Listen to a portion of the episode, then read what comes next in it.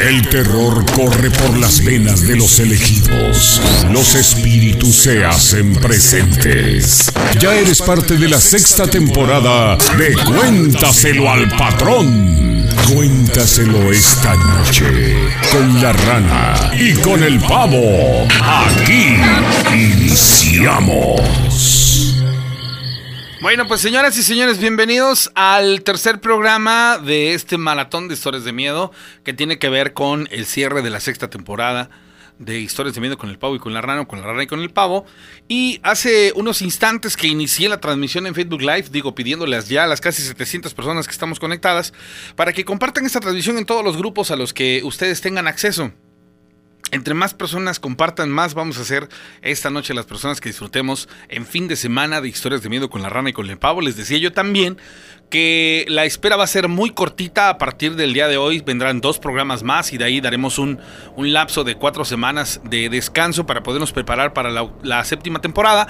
Y lo haremos hasta el 8 de enero del 2020 ya con nuevas propuestas y por supuesto con este programa que tanto les gusta y agradeciendo infinitamente a todas las personas que nos oyen. Y en la plataforma de Spotify, por supuesto, hasta donde llega cada podcast que subimos todos los miércoles, bueno, en este caso los jueves al mediodía. Y usted tiene a bien el favor de escuchar programa tras programa. Gente que está en Estados Unidos, que nos escucha en España, que está en Italia, en Cuba, eh, que está en Colombia, Venezuela, en República Dominicana, toda la República Mexicana. Bueno, pues es un placer poder estar con todos ustedes. Gracias.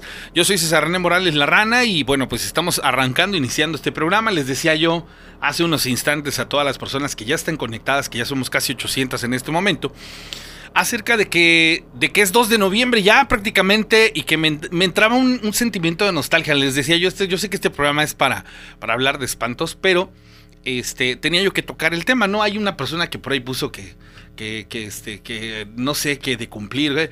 A veces somos demasiado emocionales, ¿no? Este, y ni siquiera entendemos lo que, lo que decimos y ya empezamos ahí a hablar de más. Pero bueno, el punto era este, es 2 de noviembre y les decía yo que experimento una, una sensación en específico, pero primero voy a contestar la, llamada telefónica que se cortó. Bueno, antes que cualquier cosa está el pavo en la cabina número 4. Así es, señores y señores, ¿cómo está Rana? Y bueno, amigos, qué bueno que nos están acompañando ya, arrancando esta emisión. Ya lo decía la Rana, gustosos de estar ya en la recta final de esta sexta temporada, pero felices de estar eh, también comenzando la emisión del día de hoy. Las vías de contacto ya las conoces. Eh, nos puedes llamar aquí al 7175945 utilizando la clave de la ciudad de Córdoba que es 271 aquí en México y para la gente que nos escucha en otras partes del mundo, pues el agradecimiento para que bueno, se puedan comunicar con nosotros o seguirnos en la transmisión que hacemos en vivo. Si tú nos sigues por otra plataforma, Spotify, en fin, otras alternativas que existen, Em, pues no podrás seguir la, transmisión en vivo, evidentemente, pero te invitamos para que cuando tengas oportunidad lo hagas. Nos ubicas como en el Facebook como Historias de Miedo con la Rana y el Pavo. Ahí nos vas a ver en vivo cada vez que tengamos programa. Hay una, una persona que se llama Euclides Diniz, es eh, de Brasilia, Brasil. Yo soy ah, brasileño y me encanta el programa. Eh, ojalá, y, digo, yo sé que entre el portugués y el español hay una referencia bastante eh, similar, pero este, muy seguramente habla español y, por eso precisamente, o más bien este lo, lo entiende y lo habla para que pueda escuchar el problema. Bueno. Muy bien, gracias. Bueno, ¿qué tal? Buenas noches. Sí. Buenas noches. ¿Qué tal, qué tal? Buenas noches, dinos. Este, quiero contarles una historia que me pasó. ¿Cuándo y dónde? Bueno, tiene, ya tiene como tres años más o menos, y me pasó ahí en, el, no sé si conocen para donde está el Chiquihuite sí. a rumbo a Paso de Macho, y ves que adelantito pasando, yendo de aquí de Córdoba para Paso de Macho, está Chiquihuite, y luego arribita sigue otro puente, creo se llama ahí Buenos Aires. Sí, exacto. ¿A, qué altura está eso, Pau? está, eh, ves que eh, para la gente que no es de aquí, también para la rana, está Atoyac, subes el cerro. Eh, llegas De hecho, llegas a un puente, lo cruzas donde se fue el autobús. Ah, exactamente. ahí subes. Subes, bajas después y al bajar ahí está el río Chiquihuite. Ah, Más adelante, unos metros adelante, que serán unos 100, 200, 300 metros adelante, este, está esta, la entrada a esa población que se llama Buenos Aires. Ándale. Ok. Nosotros, bueno, yo soy de Córdoba, yo venía con mi esposa, había ido este, a un mandado ahí a, adelantito de ahí de Buenos Aires, ahí este, un trapiche, ahí había ido un mandado. Entonces ya venía yo de regreso para, para Córdoba, pero venía yo en, en, coche particular, mi coche. Pero este ahí este ¿Qué hora era? Eh, no, eran como dos de la tarde, tres de la tarde más o menos. Entonces ya veníamos, pero ves que ahí hace una parada de camión. Uh pasó de marcha hace una parada ahí. Entonces vi, yo vi una un señor ya grande que estaba ahí en la parada de camión. Pero pues no, no hicimos caso ni el señor nos hizo caso. El chiste que ahí cuando pasamos por donde está el señor, el coche se apagó. Este, alcancé a orillarme, ves que ahí empiezan las curvas. Alcancé a orillarme como donde está la parada, como que será como 50 metros. Me alcanzo a orillar y digo, ahora, ¿qué pasó? De quise arrancar el coche y no, no arrancó. Entonces, este... ¿Andaba fallando el coche? No, no andaba fallando, nomás ahí empezó a fallar. ¿Por qué? No sé. Me bajé y, y pues no decía nada de mecánica, pero pues hice ahí el cuarto y no, no quería. Entonces en ese, que será como cinco minutos, el señor empezó a caminar hacia nosotros, una persona ya grande. Llegó y que nos dice, oiga, ¿cómo están? No, pues bien. ¿Para dónde van? No, pues vamos para Córdoba. Oye, mira, dame, dame el aventón. Es que estoy esperando mi pasaje. Y le digo, no, es que se nos descompuso el coche. Le digo, quién sabe, ya no quiere arrancar. Para ti que eh, estaba claro que era el, la misma persona. Sí, es la misma persona, pues de hecho yo lo vi, pues te digo que fueron como 30 metros, yo creo 50 metros, pero como está todo visible ahí, pues era el único que estaba. Entonces el señor empezó a caminar hacia nosotros y yo vi cómo venía hacia nosotros. Pero era una persona adulta, entonces no quería arrancar el coche. Nos pide el aventón y dice, uy, que te arranca, vas a ver. Dice, a ver, dale. Tenía yo el cofre este abierto. Abierto. Ajá, le doy y arranca y me dice, señor, ya ves. Y me bajo a, a bajar el cofre y me dice el señor, dame un aventón, pero pues la verdad pues no, no estamos acostumbrados a subir a gente extraña. Ajá. Pero me dice mi esposa, pues es un señor ya viejito, súbelo, que se vaya atrás. Digo, pues bueno, pero el señor trae un machete, porque es como campesino, así de campesino. Entonces le digo, pues bueno, súbase usted. Digo, ¿a dónde va? Dice, pues voy aquí a este, a Potrero Nuevo. Dice, yo me bajo ahí donde está el ingenio. ¿Lo ibas a subir en la parte de interior o en la, en la batea? No, interior, porque era un auto. Ok. Entonces, ese auto tiene los seguros eléctricos. Cuando subes a más de 20, se bajan los seguros eléctricos. Y tiene el seguro para niños, porque, o sea, cuando, cuando abres los seguros, te estacionas, se abren los dos de delante, pero para abrir los dos de atrás, tienes, tengo yo que apretar un botón a fuerza. Entonces ya se subió el señor y ya veníamos el señor empezó a hacer plática, ¿no? De que cuánto tiempo llevábamos casados y que cosas así. Y él dijo que, pues, que, que estaba ahí, que iba a ver a sus hijos porque sus hijos no lo veían. Y yo dije, no, pues qué mala onda, ¿no? Pues sus hijos deben ir a verlo usted en vez de que usted vaya a ver a sus hijos. Dice, sí, dice, pero así pasa. Entonces ya empezamos ahí por donde está llegando a Toyat. Ya yo empecé a platicar con mi esposa y el señor se quedó atrás. Ya no mencionó nada. Ya llegando casi a donde está el ingenio, le digo al señor, ¿dónde morí yo para que lo deje? Y vi que no contestó. Y digo, ¿ahora qué? Y le vuelvo a preguntar al señor, pero volteó mi mirada hacia atrás y ya no estaba el señor, ya no estaba. Y mi esposa pues se espantó y pues yo también me, me espanté y me bajé y empecé a este a vomitar porque pues sí pues no encontraba yo explicación de cómo cómo se bajó el señor. O sea, te dio, un, te, dio un, susto bastante bueno, ¿eh? por eso ese, ese tipo de historias, yo me hubiera imaginado cualquier otro desenlace menos ese, porque digo, era plena luz del día. Pero no, no, no, no, no es tan descabellado. ¿No te acuerdas que mi amigo taxista aquí en y levantó un muertito que lo llevó a Pénjamo y le dejó el matambre y el refresco? Pero era de noche, ¿no? No, era de día. A las 5 de la tarde dicen que eran.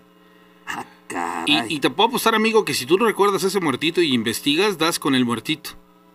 No, pues yo creo que sí, porque pues, este, pues a nosotros nos llamó la atención, porque, o sea, yo no puedo decir que él nos hizo la parada, nosotros no, porque él se veía como si estuviera parando, esperando el pasaje, pero por cosas del destino, cuando pasamos con él, se apagó el coche, pero con la misma velocidad que iba, alcancé a orillar como 50, 30 metros adelante de donde estaba él, él se acercó a, ah, encontrarnos y nos pidió el aventón. O sea, ah, eh, de, donde lo abordó, bueno, de donde te abordó él a donde lo dejaste en Potrero debieron haber pasado unos fácil 20 minutos. Sí, fácil, porque yo no quise meterle porque pues dije que vaya a pagar otra vez Ujú. el coche y como están las curvas ahí feas, Sí, la Pues, distancia se que hay entre, todo. entre este lugar del Chiquihuite y el ingenio del Potrero es como para que hubieras tardado unos 15, 20 minutos fácilmente. Y todo ese Así es. tiempo, desde que se sub- subió al auto, ¿les hizo plática o hubo un lapso de tiempo que no platicó nada? no, ahí cuando se subió empezó este, "Oye, ¿cómo está? que ¿Cuánto tiempo llevan casados? Ujú. Y todo eso empezó a platicar. Y él nos comentó, es que yo voy a ver a mis hijos. Y yo todavía le contesté, pues qué mala onda, le digo, porque Ujú. es para que sus hijos lo vayan a ver Sí. usted. Oye, Y tú, no, si, si, si yo te preguntara, oye, si tú lo vuelves a ver en una fotografía o cruzarte en el camino, ¿lo reconocerías? Sí, sí lo conocería, porque te digo que yo lo vi más porque el señor se llegó y me pidió el aventón a mí y yo estaba con el cofre abierto. Y él me dijo, ¿No ves, no "Dame ves un, aventón". Caramba. un, un personaje que se subió en una, en una de hoy y se vino platicando con alguien es, todo el camino? Sí. Y aquí en Córdoba, aquí cercano a la radio, lo llevó a, A su, su casa, casa. se tomó un café. Subió a la habitación. Subió a la habitación, Ajá. después se baja, regresa por el libro y le dice el familiar, no, pues de qué hablas si mi papá está muerto, ¿cómo crees? O sea, Sí, son este tipo, este tipo de, de Sí. historias son las más verídicas en cuestiones de los sucesos paranormales, de que, de que la vida después de la muerte debe de tener un motivo muy en particular para que no trascienda y se quede en, en lo terrenal, Ah, porque sí. todas esas almas tienen un por qué están. ¿Por qué siguen aquí? ¿Por qué no? siguen ¿Y aquí? por qué se Aquí la historia le dice a él, dice, es que voy a ver a mis hijos porque ellos no me van a ver. Ay, eso sí duele porque dices, Caramba. Oye, qué buena historia, pues. No, Bueno. sí, ese día, pues ese día, pues cuando yo me paré ahí, que llegué ahí al tal incendio, ves que la vía del tren. Y ahí está una tienda enfrente, este, de cerveza, ves que hay una, una tienda de cerveza. No, pues ahí me paré y yo dije, no, pues ¿dónde lo bajo? Y que no, no contestó. Le vuelvo a preguntar, pero voltó hacia atrás y ya no estaba, ¿no? Pues ahí, Terminaste vomitando. sí, pues la verdad sí De la me impresión. espantó, este, ¿Tu esposa No. cómo se puso? no, pues se puso muy mal y, y ya fue la que ella me tranquilizó, dice, cálmate, dice, porque que ya vas a manejar. Digo, no, Pues pues. ¿qué pasó? O sea, ¿a dónde se bajó el señor si yo tengo que poner los seguros? Ajá. O sea, ¿a dónde? Sí, sí, ni para que digas abrió la puerta, se aventó, te hubieras percatado no, también. realmente, realmente desapareció una vez Sí, que venía en desapareció, camino. sí. Amigo, gracias por contarnos la historia. Sí, hasta luego. Feliz Te noche. agradecemos. Hablando de Día de Muertos, hablando de muertos. Hablando de muertos, y es, son de las historias más, más ricas y enriquecedoras que, que hemos tenido. No en- sé si te en acuerdas que hace algún tiempo nos platicó una persona de algo similar a lo que platicabas hace un momento de, de un autobús de pasajeros que se fue platicando con esa persona hasta la Ciudad de México, ya a la altura de la cárcel de mujeres, a la entrada de la Ciudad de México. Ahí se desapareció. Ahí sí se, se desapareció Sí, y que, sí, y que sí. la- y el, el pasajero que iba en el asiento contiguo le dijo a esta persona, eh, porque esa persona le preguntó, oye, y la muchacha que venía platicando conmigo todo el camino, y dice, no, contigo Tú nunca, venías ve- solo. nunca venía platicando, tú todo el tiempo veniste solo y a mí hasta me extrañaba que durante todo el camino yo vengo viendo que tú vienes hablando solo, yo hasta pensé que venías cantando o hablando, no sé, rezando, pero dice, no, es que venía No. hablando yo con una mujer y el otro diciéndole, no, tú venías solo. Venía todo el solo, sí, camino". sí, sí. Es una, esas son de, de- de las historias. Fíjense, van como cuatro o cinco muy, muy, muy similares. Bueno, Sí, buenas noches. ¿quién habla? Eh, habla José Luis. ¿De dónde nos hablas, José Luis? Eh, hablo aquí de Carriles. Perfecto, la historia que nos vas a platicar, ¿te ocurrió a ti? Sí, me ocurrió a mí, a mi hermano y a una tía. A ver, ¿Cuándo, cuéntanos. ¿Cuándo y dónde? Eh, hace dos años, eh, en el panteón de aquí de Córdoba. Te escuchamos. Ah, mira, lo que pasa es que falleció mi hermano y mi primo. Entonces teníamos que ir al panteón a resolver lo de... para sepultarlos. Sí, toda la tramitología, ¿no? Ajá, sí, todo lo que se tiene que hacer. Y pues nosotros íbamos mal. Igual mi tía iba mal, pero mi tía iba más mal que nosotros.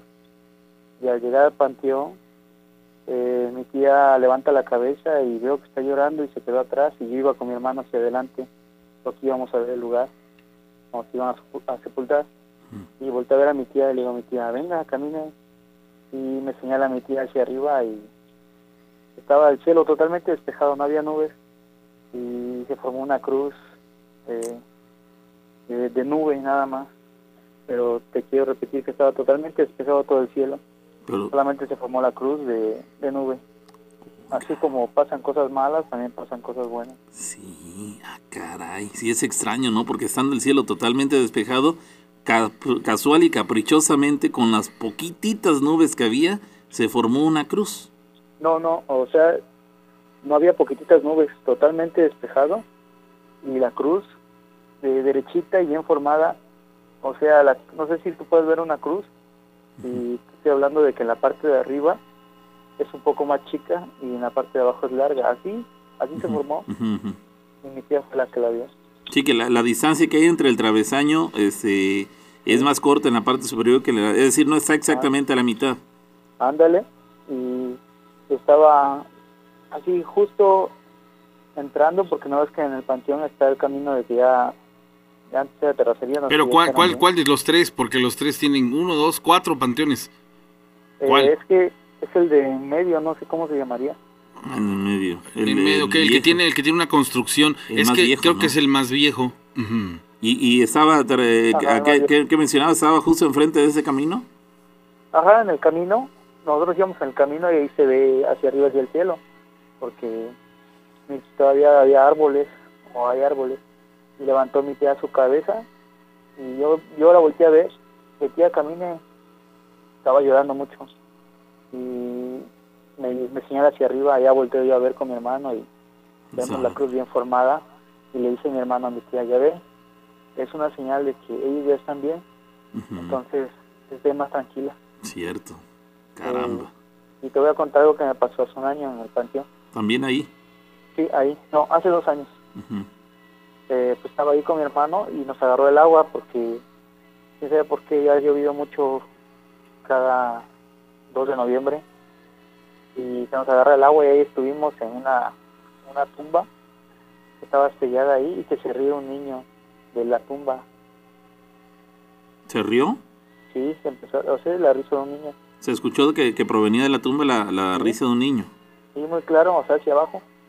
Hacia salió abajo. la risa y nada más estábamos mi hermano, yo, mi cuñada, mi mamá y, y ya estábamos al lado de la tumba de mi hermano. To- ¿Todos O sea, fueron, te- fueron testigos de cómo se escuchó la risa de un niño de debajo de una pro- tumba. provenía de... Sí, Qué sí, fuerte, mi cuñada, mi cuñada se bajó corriendo qué fuerte, qué fuerte. y ya nosotros, nosotros nos quedamos ahí porque esa tumba tenía techito y nosotros nos estábamos atajando del agua porque se vino muy duro el agua y entonces eh, empezó a reír un niño, yo le calculo la risa de un niño de tres años, dos años, Está tranquilo porque yo tengo a mi hijo y así se ríe. Ajá. Oye, y, y tanto tú como todos los demás personas que los mencionaste, todos escucharon lo mismo.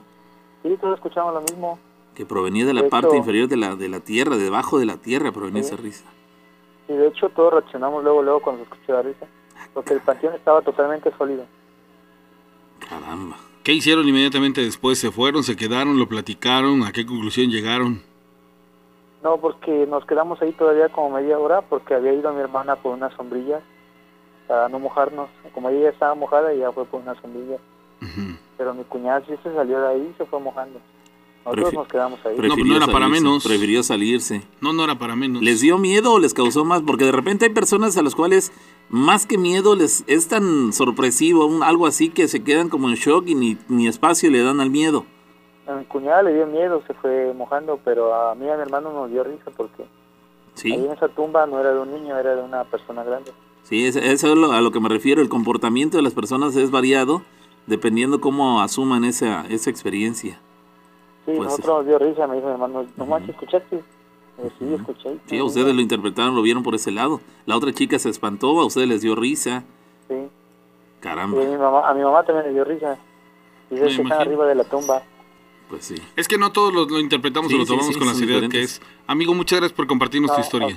Gracias, gracias. Bueno, pues retomando el tenor de- del hecho de que es 2 de noviembre y agradecer infinitamente a todas las personas que nos escuchan en las diferentes formas en las que llegamos a ustedes con la- las diferentes plataformas. Los invitamos a que se comuniquen con nosotros aquí a la cabina al 717-5945 línea telefónica. Recuerden que es la única línea telefónica en la que le vamos a poder contactar. Si usted nos marca al 881-882-880, no vamos a poderle contestar porque ese teléfono está externo a las cabinas donde estamos nosotros situados. Si quiere usted mandar un mensaje de WhatsApp, lo puede hacer al 271-704-4400. De ahí es de donde nosotros leemos las historias, sacamos las mejores y bueno, las volvemos a platicar o a comentar en los programas venideros. Si usted no lo escucha en el programa de hoy, es porque tenemos bastante contenido y a veces es un poquito difícil pues poder eh, trabajar con todos ustedes. Gracias. Llegó un punto, ahorita somos 720 personas las conectadas, pero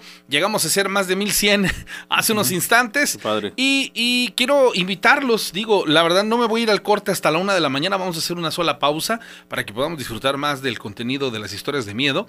Y, y, quiero pedirles que nos ayuden a compartir esta transmisión. Somos, les digo, ya 700 personas, pero necesitamos ver en los números de, de donde está la, lo compartiendo, pues obviamente que, que, que, todas esas personas que están con nosotros pues nos apoyan compartiéndolo en diferentes grupos para que podamos llegar a más y más y más personas. Quienes nos escuchan a través de Spotify en los diferentes puntos de toda, de toda, de todo el mundo, gracias de verdad por hacerlo.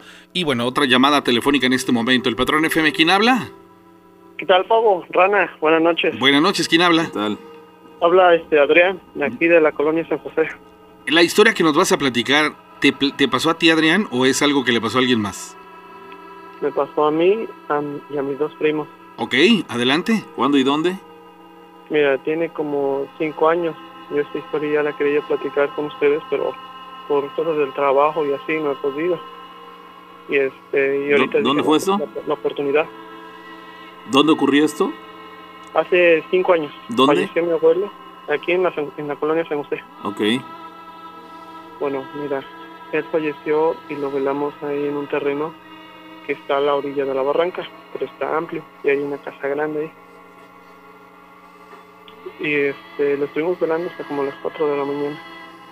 Y eh, ya nada más quedaban unas dos tías y mi mamá. Y este, estaban mis dos primos. Marcos tenía como 8 años, mi prima Fernanda como 10. El caso es que yo ya me estaba yo durmiendo y me salí al patio. Agarré mi silla y me salí y dije, no, pues me voy a sentar atrás de la capilla. Y ellos me dijeron, no, te acompañamos. Y digo, ¿de veras? Dice, sí. Y agarré y me salí, me tomé un café, estaba yo con ellos platicando. Pero pues el sueño, la verdad, ya me estaba ganando, ya era más, más de las 4, iban a dar las 5. Y dije, no, pues ahí estaba yo hablando con ellos, ellos me estaban haciendo la plática. ¿Estaban velando a tu tío? A mi abuelo. A tu abuelo. Estábamos velando. Uh -huh. Bueno, pues yo a mí me estaba ganando el sueño, estábamos sentados en sillas y eso, y ya me estaba yo cabeceando, estaba yo con la mirada hacia abajo, y ellos seguían hablando, hablando, y estaban riendo. Cuando en eso me dice mi prima, Adrián, Adrián, y yo le decía, eh, ¿qué es eso? ¿Qué es eso? Y yo así, entre dormido, le decía, ¿qué? Eso. Y yo en momento no, no, le, import, no le tomé importancia sino hasta que de momento abrí los ojos y vi que estaba, había luz donde estábamos. Y yo me quedé, bueno, donde nos venimos a sentar no hay ninguna lámpara. Uh -huh. Y en eso enderezo la vista y los veo a los dos que estaban enfrente de mí. Y se quedaban viendo hacia arriba, pero así como que hipnotizados, así sorprendidos. Dije, bueno, ¿ellos qué tienen o qué? Y en eso volteé hacia arriba venía bajando, era una esfera blanca, pero o sea, hacía de cuenta, se, se, abría y se cerraba, como si viniera respirando. No sé si me explico. Sí.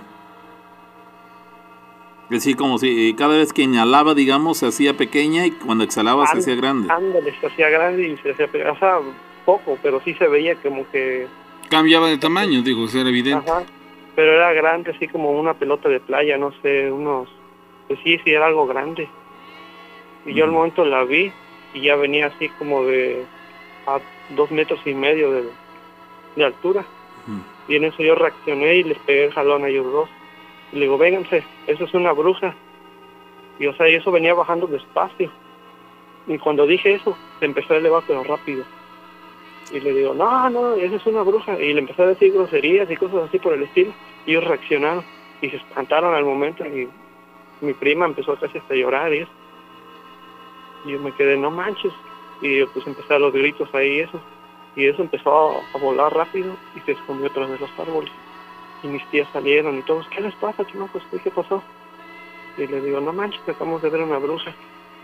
Y mis primos estaban así, hasta temblando, todos así en shock. Uh -huh. Y pues yo al momento, pues sí, me espanté y todo eso, pero pues por lo primero que hice fue agarrar a mis primos no manches, me quedé, si se los hubiera yo llevado en ese momento, no Caramba. manches, nadie, nadie me iba a creer. O sea, No. Te iban a no, tirar a loco, inclusive.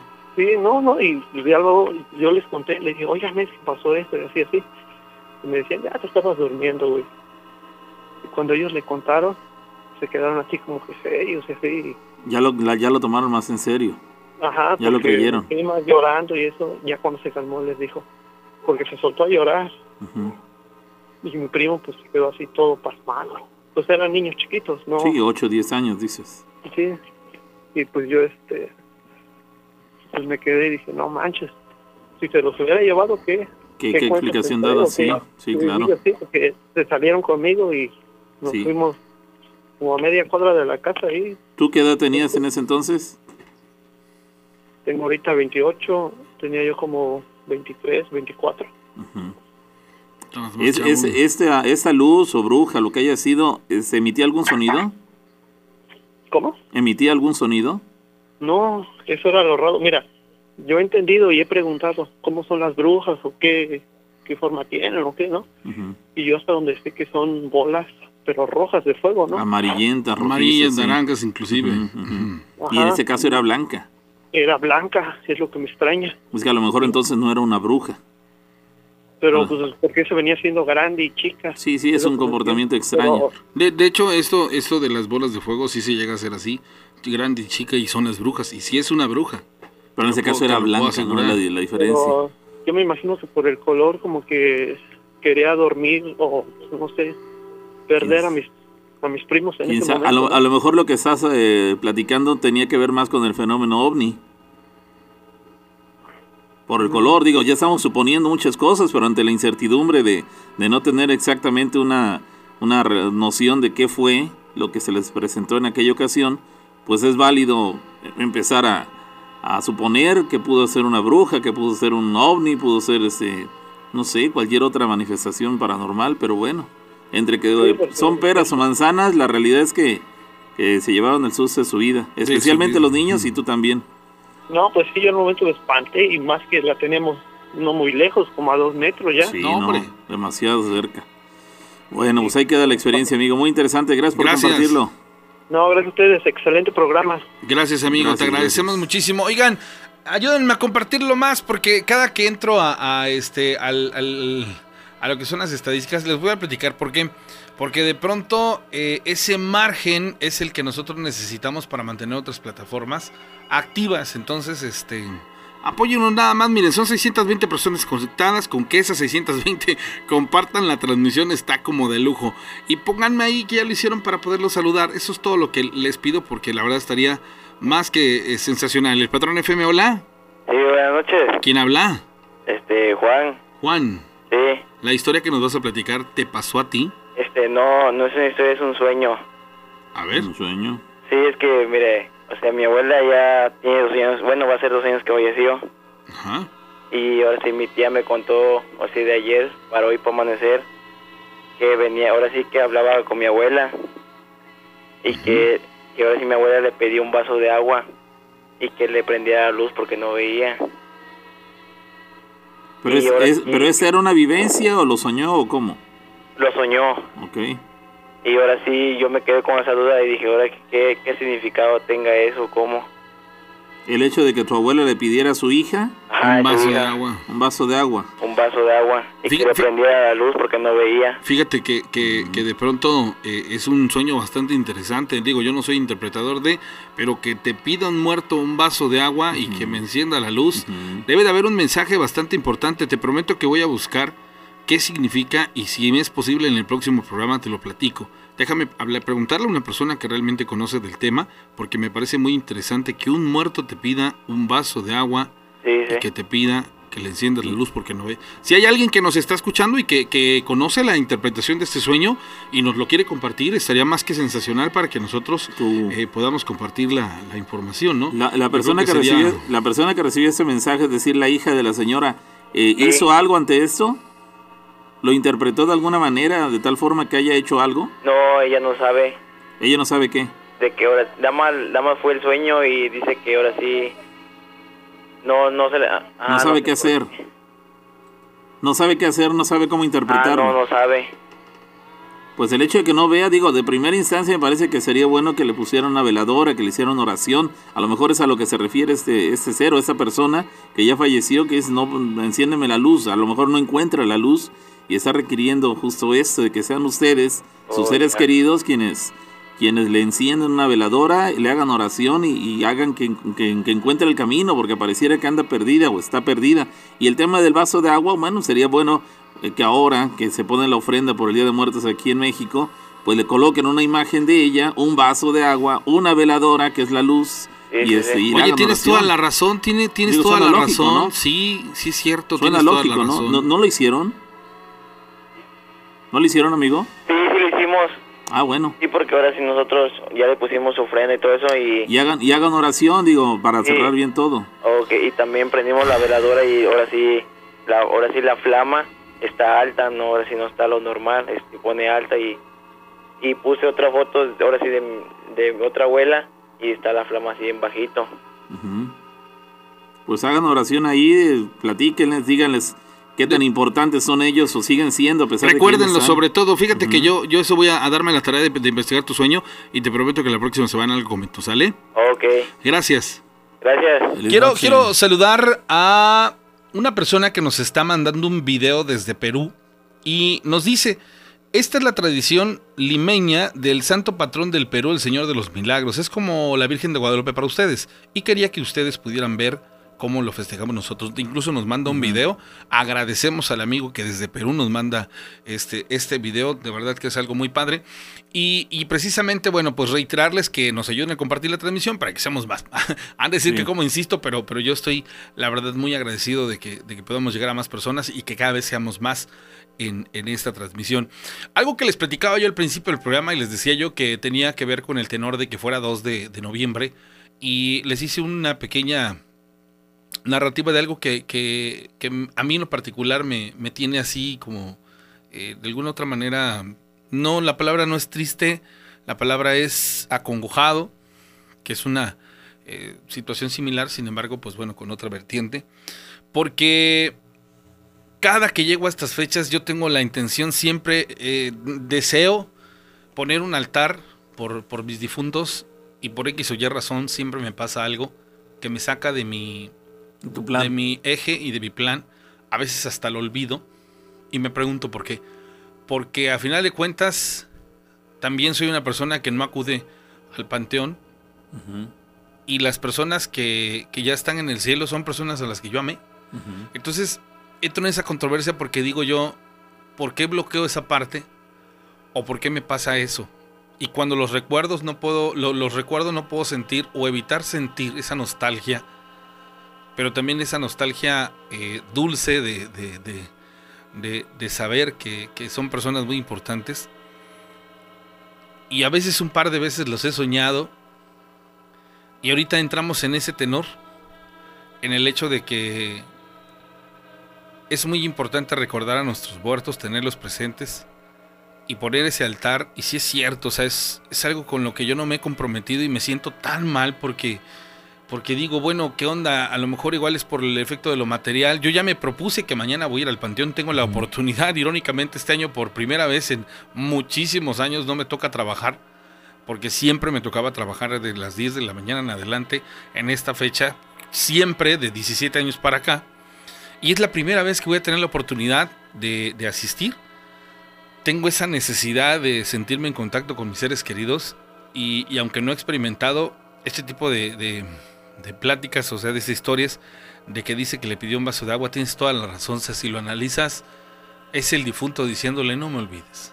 Es el difunto diciéndole aquí estoy, para mí fueron importantes. La primera historia, o sea, y, para, y yo lo siento como un mensaje para mí, ¿no? O sea, ahí es en donde me quiebra porque, porque lo primero que, que yo hago cuando abro la transmisión de Facebook Live es pensar a decirles que es 2 de noviembre y que no olvidemos a nuestros muertitos y que nuestros seres queridos vivan en nuestro corazón y nuestros recuerdos. Eh, y que, que hagamos lo imposible por tenerles un altar, que tal vez es el aspecto de lo material y que mucha gente a lo mejor diga no tengo la economía para montarlo como tal, pero pues entonces proponerse irlo a visitar qui- quizá- a, a su última morada. Y, y resulta que la persona habla para decirme, la primera historia que nos contaron es acerca de eso, ¿no? Quizá, quizá lo que inconscientemente lo que ocurre es que como que te proteges tú mismo, ¿no? Al no asistir a ese lugar en esas fechas en concreto, a lo mejor es una manera de protegerte de sentir nostalgia, tristeza por esa persona que ya no está o esas personas que ya no están. Entonces, como que tú mismo tratas de boicotear la asistencia, la colocación de la ofrenda para no tener que sentir eh, o recordar eh, vivamente que esas personas ya no están. Pero no porque no los quieras o no porque no te interesen, no, porque probablemente, claro que no. Eh, probablemente esa sea la, la, la situación lo que pasa es que tú lo simplemente actúas, pero no analizas por qué actuaste así. Fue un inconscientemente tratas de, de no asistir y no llegar a ese grado para no tratar de, de a ti mismo, porque dices, caramba, me duele que no estén. Y dices, bueno, una manera de tratar de evitar ese dolor es no asistiendo justamente al pie de su tumba a visitar a esas personas. Pero bueno, ya que te abriste, para poder asistir en estos días o en cualquier otro día, porque esa es otra situación. Hay personas como yo que a lo mejor este, preferimos no ir en estos días porque a mí me gusta más la intimidad de estar con mis seres queridos casi casi en solitario o con muy pocas personas en el panteón a asistir cuando hay una multitud. Son cuestión de maneras de ver las cosas. Te entiendo.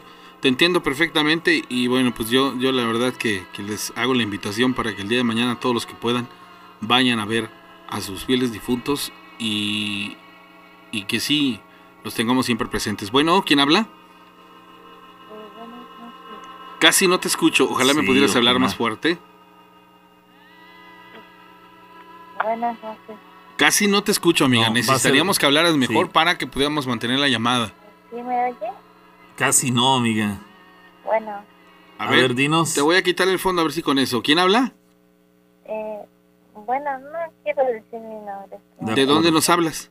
Este, de aquí de Córdoba. Ok, ¿la historia que nos vas a platicar te ocurrió a ti? Eh, sí. Eh, bueno, yo ahorita vivo aquí en Córdoba, pero antes vivía en una colonia que está rumbo a Naranjal, en Villa Libertad. eh, bueno, este, una historia que un primo falleció hace como ya, yo creo que 10 años más o menos. Eh, pues era una noche de miércoles, yo había llegado de trabajar del tiempo, eran como las 11 más o menos, y este, ya nos íbamos a acostar. Entonces en ese tiempo mi casa era de madera.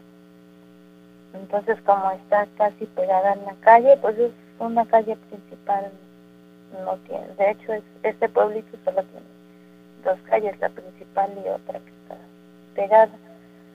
Entonces, eh, pues ya, ya eran como, iban a ser casi las 12, cuando los perros empezaron a ladrar muy feo, así como si vieran algo, así que viniera caminando de arriba hacia donde termina la colonia, así pero estaban maullando muy feo, como si vinieran persiguiendo algo o algo viniera pasando por la calle y ya ves que empiezan a ladrar todos los perros, ¿no? Sí. Y hasta ya casi terminando el pueblito, estaba un perro aullando así muy feo. Bueno, yo no sentí escalofríos porque pues yo estaba adentro, pero sí la verdad fue algo que yo nunca había escuchado. Y ya, o sea, como si una persona viniera así recorriendo toda la calle, así los perros se le cerraban ladrando y el perro de hasta allá abajo se oía como aullaba así feo. Un aullido feo que, o sea, no, no se escucha pues a diario. Y ya casi, pues, o, sea, yo y mi mamá nos quedamos así, escuchando, pero ya no dijimos nada, entonces ya casi nos íbamos a acostar y escuchamos un tecolote como chilló, pero como como un bebé, así más o menos, o sea, un, un chillido feo, o sea, no lo había yo escuchado. Y pues así quedó, entonces nos acostamos y todo, pero eso fue miércoles, jueves, al día viernes, mi primo tuvo un accidente en la moto y pues falleció. Y esa vez que mi primo falleció, él tenía unos perros de cacería que los quería mucho y los sacaba a pasear, entonces cuando mi primo ese día falleció, esos perros como que aullaban y como que, no sé, yo siento como que lloraban los perros porque estaban a huya y a huya esos perros esa noche que mi primo falleció. Sí, de hecho es eh, por lo menos una versión que existe aquí en México en la cual dicen que cuando eh, los perros aullan o inclusive el tecolote canta que Es porque se- huelen a la muerte es que, la aparentemente puede sí huelen a la muerte y aparentemente personas cercanas algún familiar algún vecino alguna amistad algún conocido este aparentemente fallecería. Hay y en uno ese que- caso fallece Hay uno que no se llama el tecolote, yo les había platicado Ajá. que es el pájaro solero y es el que hace qué qué qué qué qué qué qué y yo tengo la mala maña de que cada que lo escucho siempre me entero de que alguien en la colonia eh, fallece y no le falla ese ese pájaro. La verdad una vez que lo, lo conoces dices, "Ay, no, qué tétrico es." Sí, sí, es ese, pues un tanto perturbador el escuchar de repente al, al tecolote, al búho o al pájaro solero, como le llama la rana, este, porque si, te- si creemos en eso, en esa versión de que efectivamente cuando escuchamos al búho este, ulular, este, y efectivamente una persona, creemos que sí es verdad esa versión de que va a fallecer alguien, este, y fallece, bueno, pues a partir de ahí seguramente nos hacemos a la idea que es cierto esto. Hay personas que optan por decir, caramba, no pienses en eso o no te creas esa versión, porque de lo contrario estás atrayendo el, el hecho de que eso sí pueda ocurrir. Si no fuera a pasar, el, por el solo hecho de que tú estás pensando que sí va a pasar, lo estás atrayendo y ocurre. Entonces hay dos opciones, o bien crees en eso o no crees en ello. Entonces, en tu caso, y en el caso de la rana, este, pues eh, han confirmado que después de que escuchan este, este ulular, eh, pues una persona fallece. Entonces, pues en este caso, en tu historia, pareciera que eso ocurrió, eh, porque tú escuchaste el, el- la, la alteración de los perros, de los canes, un día antes. Pareciera que estaban presagiándote lo que pasaría horas después. O tal vez la muerte andaba rondando. Ujú. porque estaba yo dentro de mi casa. Pero, o sea, sí se sentía como si viniera alguien, pero o sea, ya era Sí. muy noche. Y Se pues, apresenció la muerte, literal. todos salen los perros y ladran. Cierto. Y al oír ese aullido feo de- del perro que estaba hasta allá abajo, aullando así como esperando algo. Sí, caramba. Bueno, pues ahí son, son, son Detalles. cuestiones que se creen, sí. Y, bueno, Amiga, gracias. Gracias, buenas noches. Ay, tú lo fuerte que es esa parte de cuando te anuncian. Créeme que yo algún día conocí esto del- de lo que según pasa con lo del pájaro solero. Te, te- así le hacen llamar, nunca lo he visto. Yo nunca había tengo. escuchado esa versión hasta que tú lo empezaste a A- contar. Aquí te acuerdas que hace años te lo platicaba, Ajá. pero es que sí hace que, que, que, que, que, que, y es de noche y en las mañanas. Y yo cuando lo escuché por primera vez y me dijeron, mira, está cantando el pájaro solero, ¿y eso qué? Mañana va a, pon- va a amanecer alguien muerto. ¿Cómo crees? Y empezó a pasar. Ya después era bien feo, mano, porque de El pronto lo escuchaba y decía yo, ahora no, quién va a espérate, morir". ¿y ahora quién va a morir? Exacto. Y ¿sabes algo? Es que era en la periferia, era, era algo, algo duro. Bueno, Bueno, sí, ¿qué tal? Buenas, buenos días. Buen buenos día. días. Voy a contar una historia aquí de Cuauclapan, de Ixtazotitlán. Ok, ¿cuándo ocurrió y dónde? Ahí en Ixac ocurrió, ¿verdad? Bueno, por lo que mi abuela me cuenta, una vez al año, este, aquí por un barrio de Cuauclapan pasa un, un hombre sin cabeza. ¿Cuál barrio? arrastrando, arrastrando unas cadenas. ¿Cuál barrio es? La cuesta, Ok. aquí en Cuauclapan y Tazotitlán. ¿Cuál es la versión que pasa un hombre sin cabeza? Pasa un hombre sin cabeza arrastrando unas cadenas cada, cada- supuestamente cada 2 de noviembre. Ah, ok. Eh, Exactamente, mi, mi abuela me contó hace rato esa historia y bueno, cada año la cuenta, O sea que en este día se va a aparecer. supuestamente. Se supone. Pero no, no todas las personas tienen la dicha de verlo, o sea, son pocas las que lo ven.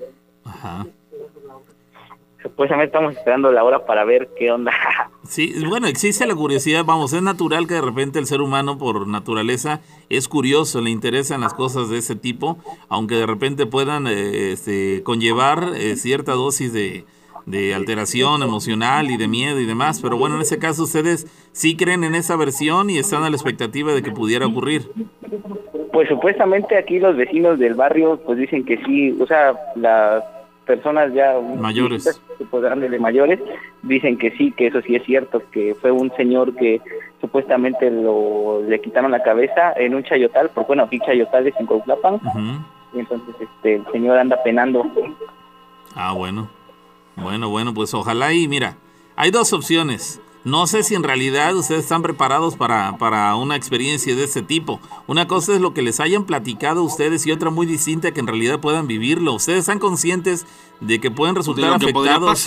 Sí, de que pueden resultar afectados. Es decir, más allá de un solo, un simple susto, hemos sabido en ese programa que inclusive ha habido personas que cuando tienen una experiencia de este tipo paranormal, inclusive han llegado a fallecer. ¿Ustedes son conscientes de, la responsabilidad que, que, tiene el querer ver algo de este tipo y, y las afectaciones que pueden tener? Sí, bueno, por lo que dicen, tenemos que tener cruces y ajo y estar protegidos porque supuestamente investigamos y en el día pues, aquí con unos primos y sí la mayoría de los vecinos dijeron que sí era cierto o sea que sí para pasar no sí. Bueno, pues... De hecho, estamos con la curiosidad de ver si es cierto o no. Sí, se entiende la curiosidad, se entiende, pero bueno, ojalá y, y, todos los que están con esa curiosidad sean conscientes de que, de que si llegara a ocurrir, este, ojalá y no pasara a mayores, pero en una de esas a lo mejor alguno de todos ustedes se pone mal y no soporta la situación y, y sale, se sale de control a algo que aparentemente tenían este, bajo control. Entonces, pues ojalá y si llega a ocurrir, no pasa mayores, ¿sale? Sí, claro, y pues si llega a pasar, pues le marcaremos y le diremos lo que pasará. De acuerdo. Bueno, muchas gracias por compartirlo. Sí, hasta luego. Hasta luego. Oye, saludos a Renzo. Renzo se llama el, el amigo de, de Perú. Ah, ok. Muchas gracias, Renzo. Saludos para ti. Este es, él se llama Renzo. Ok, saludos. Bueno, italiano, por cierto, Renzo. Saludos a la gente de Cosamaloapan. ¿Cómo no? Saludos, con ah, gusto. Ah, y mira, ella, ella me, me manda, mira, dice Colima, las leyendas abundan en Colima como en todos lados, pero está bien conocida por la mayoría y se trata de un ave que anuncia la muerte con su canto y si quieres saber más tendrás que leer lo siguiente. Se llama de muchas formas. Pichucuate eh, es el nombre que se le atribuye al tecolote, pero en todo momento ese es un tecolote. Sí, es un tecolote, un búho. Este, vamos a seguir con la llamada telefónica. Antes, rápidamente, saludos para Josué, para Felipe y para Joel ahí en el pueblito. Llamada telefónica, bueno. Buenas noches. Sí, ¿qué tal? ¿Qué tal? Mira, yo estoy en un comentario ahí con la persona esa que decía del vaso de agua. Ajá. Ah, ahorita estoy escuchando tu programa y a mí me gusta escuchar tu relato. Sí. Ah, yo tengo, pues no, no se puede decir la, el dicho o la privilegio, pero yo con la pareja que tengo he platicado con personas que han fallecido. Ella tiene ese don y a mí, a mí me ha tocado hablar con personas ya fallecidas. Y yo lo voy con lo respecto al vaso de agua. A las personas que me ha tocado hablar, al final de tener una plática y saber sus nombres, preguntarles que quizás algunas han buscado la luz porque no pueden descansar, me han pedido un vaso de agua. Varias, cuatro, cinco, seis, varias personas que he platicado con ellas y al final me piden un vaso de agua. ¿Cómo, ¿cómo interpretas que te piden un vaso de agua? Ellos mismos lo piden. Ajá, pero ¿como para qué? Teniendo sed. Ah, ok, tal al Final, al final le pregunto a mi pareja que yo tengo, que estoy con ella, por qué lo hace. Ella tiene ese don. Tiene ese don de, de poder, eh, eh, con las personas que fallecen, ah, no sé, eh, poder... Entablar comunicación. Exactamente. Ah, te digo, me gustan esos relatos, lo he escuchado, ahorita estoy de paso por aquí, me paré a escuchar esto que de lo que están ustedes hablando. Me ha tocado y pues no, no he, entablado con varias personas de diferentes, ahora sí, lugares. Y algunas buscan la luz eterna, algunas buscan alguna situación, a avisarle a algún familiar, pero pues, a veces a veces es imposible. Eh, ahora sí, darles seguimiento a las personas, decir voy a buscar a tu familiar o qué sé yo, porque no no hay alguna un dato exacto para poder darle eh, al familiar directamente lo que está pidiendo su familiar y desgraciadamente a veces te van a tomar por, por loco, Sí, ¿eh? No te creen, sí. piensan que, que, que estás inventando las cosas, pero pues no, a mí me ha sucedido y pues por eso lo comento, ¿verdad? Por eso lo estoy relatando con ustedes. Ok. He preguntado por situaciones que les han pasado, situaciones graves, situaciones que no han sido perdonadas por sus familiares, situaciones que ah, han fallecido por accidentes, situaciones que han fallecido por, por así, por alguna agresión y buscan a veces estar a la luz porque no pueden descansar y no pueden no pueden este, llegar a donde tienen que llegar Trascender, ¿no? Sobre todo. Exactamente oye, ahorita dijiste algo que me llamó la atención. De las personas, de esos, esas personas fallecidas con las cuales eh, has tenido contacto por, por eh, las habilidades que tiene tu, tu pareja, mencionaste que hay ocasiones en las cuales ellos, digamos, no encuentran la paz eh, para descansar eh, el resto de su existencia o de la, es. de, de la historia, digamos, por Fíjate el hecho, por el, por el, eh, por el hecho de que murieron Sí. y sus familiares hasta la fecha les guardan rencor o molestia o están enojados por algo que hicieron. algunos así es.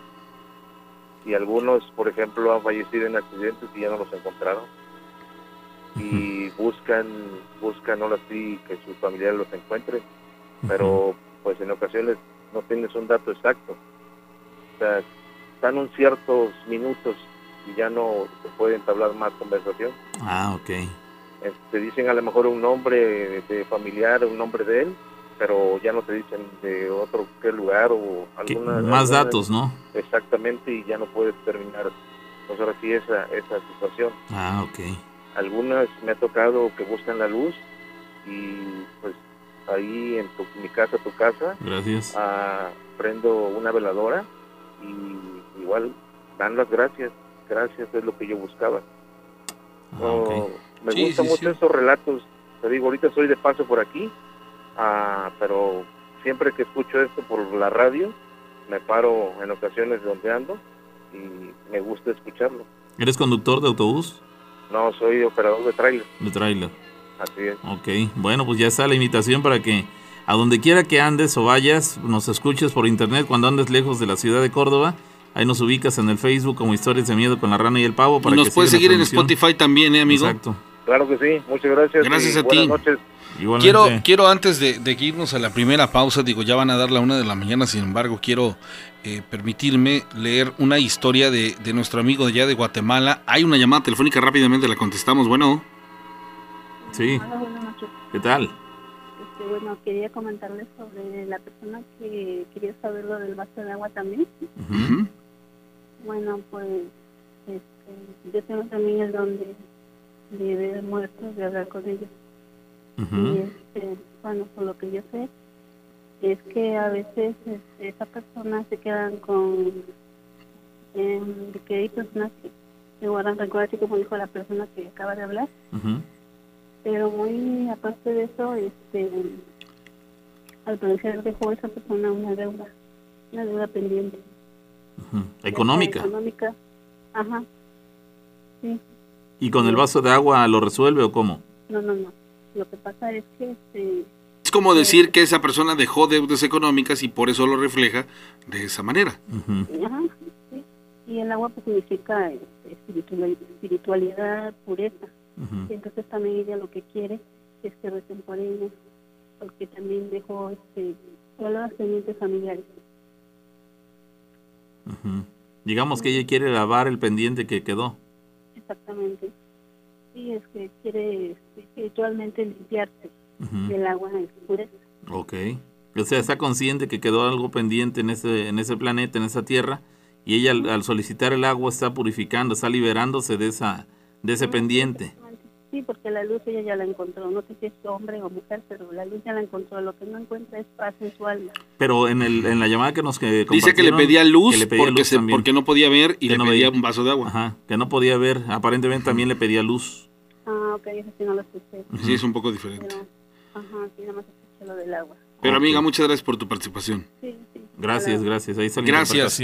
Saludos a mi amigo Malchorín Alvarado, él es de, de Guatemala, nos manda una, una siguiente este, historia, él nos contó ayer lo de la carretera. Me gusta compartirlas porque son historias de otro lado, en otro lado del mundo, que a lo mejor resultan similares a algunas que ocurren dentro de la zona o la periferia donde nosotros nos encontramos. Y eso es la parte de la diversidad cultural que nos permite, en este mundo tan globalizado, pues, Tener similitudes, ¿no? encontrar tantas similitudes. Se llama ánimas benditas. Dice, las ánimas benditas son descritas como seres y espíritus buenos, que aún están en el mundo con el propósito de proteger y ayudar a quienes rezan por ellas. Según la tradición oral, las ánimas benditas son seres que aparecen vestidos de blanco con capucha y con velas en las manos. Generalmente no suelen descubrir su rostro.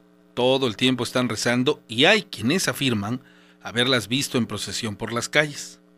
Se dice que el primero de noviembre suelen salir las ánimas benditas para que puedan estar con sus familiares en ese día tan especial, pero regresar al día siguiente. En Rabinal existen dos imágenes de madera talladas muy antiguas. Los abuelos le llaman Adán y Eva y representan a las ánimas que aún están limpiando sus culpas en el purgatorio. El 1 y 2 de noviembre las ánimas son colocadas en el altar de muertos de la iglesia del Calvario y ahí las personas llegan a colocar velas y ofrendas por todas aquellas personas que han fallecido y que ya nadie se acuerda de ellas. En el rezo de los abuelos, que hacen en el idioma materno Achi, se pide por la intención de todas aquellas almas que nadie las recuerda o que nadie encontró sus cuerpos por los secuestrados, los que murieron en desastres naturales, los que murieron en carreteras, en cerros, en montañas, en accidentes aéreos, los que el mar se llevó, los que quedaron soterrados en terremotos, erupciones de eslaves por la lluvia, en fin, todos aquellos que nunca se encontraron sus cuerpos para que pudieran encontrar no solo descanso eterno, sino sagrada de sepultura. Se les lleva comida para aquellos que se fueron con hambre, bebida para aquellos que se fueron con sed, razón por aquellos que no logran descansar en paz, a esos se les hacen rezos y velas para que encuentren la luz que los guíe hacia dos. Rabinal, un misterio por descubrir. Llamada telefónica, bueno. Sí, buenas noches. Sí, ¿qué tal? Este, hablo, quiero contarles una historia. Sí, adelante, adelante. ¿De dónde llamas? Mi nombre es Jorge. Ajá. ¿Cuándo ocurrió esto? Tiene cerca de 10, 12 años. ¿Dónde fue? Eh, en la unidad Cecadis, aquí en- cerca de Barreal. Ok, te escuchamos. Eh, mira, amigo, lo que pasa es que, bueno, estábamos, eh, éramos más chicos, ¿no? Tenía yo cerca de 12 años. Estaba con unos amigos, unos primos. Estábamos jugando la famosa reta en una cancha que hay ahí en el. Ujú. Eh, eh, lo que pasó es que pues, la pelota se voló, ¿no? Ya eran ciertas horas de la noche, eran nueve y media, diez de la noche. Y este, la pelota se voló, todavía estaban las luces prendidas. Y pues decidimos yo y un primo vo- volarnos la, la reja que había para, Para por encontrar la pelota. Nos volamos la reja y nos apagan la luz, o sea, los amigos nos hacen la broma de apagarnos la luz. Pero en ese tiempo pues no había tecnología, no, no había celulares con flash ni nada por el estilo. Eh, comenzamos a bajar, era una pendiente como de unos dos metros, así, una como tipo barranca pequeña para llegar a una zanja. Comienzo a bajar yo y viene mi primo detrás de mí. Todo normal hasta ahí. Me doy la vuelta y a unos 40 metros, 50 metros, alcanzo a apreciar una manta blanca, una silueta blanca. Pero pues como no íbamos pensando en nada por el momento de verla, pues pensé que era un árbol. Cuando yo reviso así la, o sea, veo cómo viene bajando mi primo, vuelvo a voltear y la aparentemente manta trae como un gorro, una especie de gorro, así una capucha, según. A ver, te, te acercas al teléfono y te dejamos de escuchar. Ah, este, eh, ¿en qué parte se Traía- quedaron? traía- que traías una, como un gorro. Bueno, la manta blanca traía como un gorro. Ahí comencé a darle forma, ¿no? O sea, yo en imaginación o en mi cabeza la comencé a ver, te digo, serán 30, 40 metros lo teníamos de distancia. Ayudo a bajar a mi primo hasta la zanja, que te digo, serían dos metros, y la pelota se supone que debería haber estado en la zanja, ¿no? Por ahí cerca. Sí, sí, sí. Y pues yo al momento de ver que me da la cara y en la cara tenía un boquero negro, yo le digo a mi primo, oye, ¿sabes qué? Mejor venimos mañana. Pero yo nunca le hice el comentario de que había visto algo, ¿no? Me dice, no, pues ya estamos aquí, ya vamos por ella, que no sé qué. Le digo, mira, mejor vamos, venimos mañana, pues mañana hay luz y ya todo, está todo tranquilo, ¿no? Me dice, no, ¿cómo vamos a venir mañana? Ya estamos aquí, ya llegamos, ya yo me bajaron las ángeles, no sé qué. Entonces, en eso él alza la mirada y se queda pasmado, se queda blanco. Yo también vuelvo a voltear y también me quedo así, ¿no? Viéndola y comienza a flotar hacia nosotros, así, a acercarse así. Como si viniera flotando, no se veía que diera pasos ni nada por el estilo, venía flotando literalmente. Acercándose hacia nosotros. Y pues avanzó como unos 10 metros cuando yo reacciono, ¿no? Yo digo, ¿qué está pasando? no? Y le pego un empujón a mi primo y sale corriendo de nuevamente hacia la malla y yo todavía me quedo viendo la esa y viene flotando, así, que serán, ya estaba como a 25, 20 metros de mí.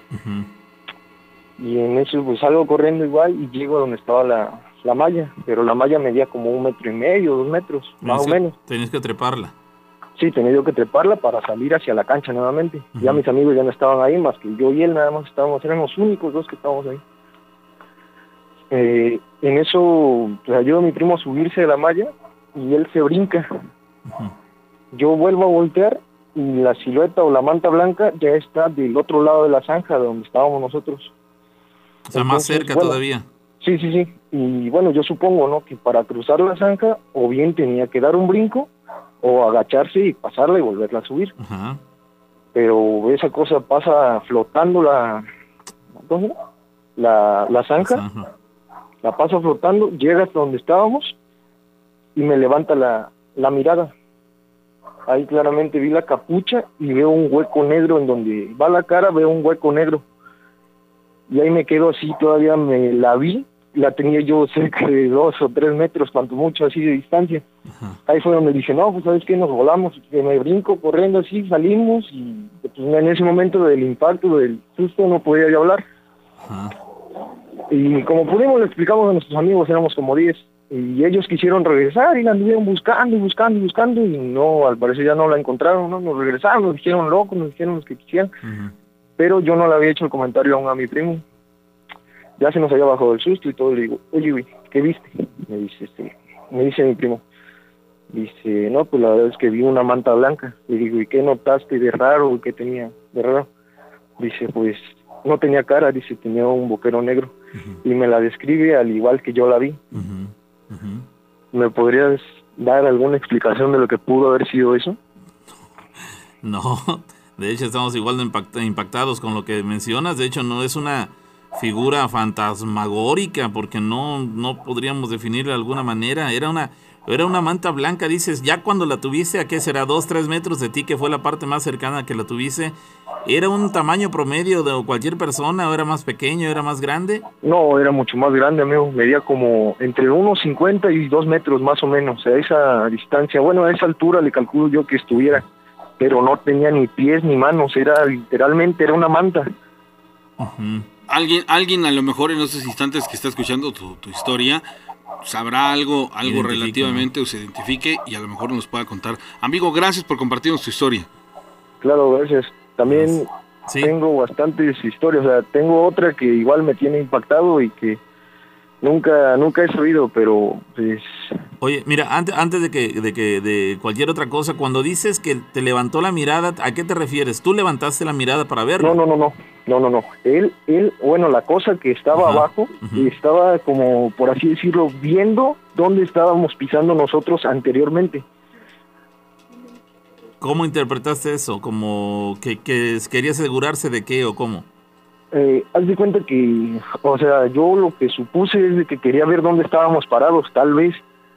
Y cuando escuchó que yo estaba arriba o el ruido que llegué a hacer al momento de agarrar la reja, como si estuviera mirando hacia abajo la capucha, me levantó la vista a verme, ah, en la parte donde estaba yo arriba.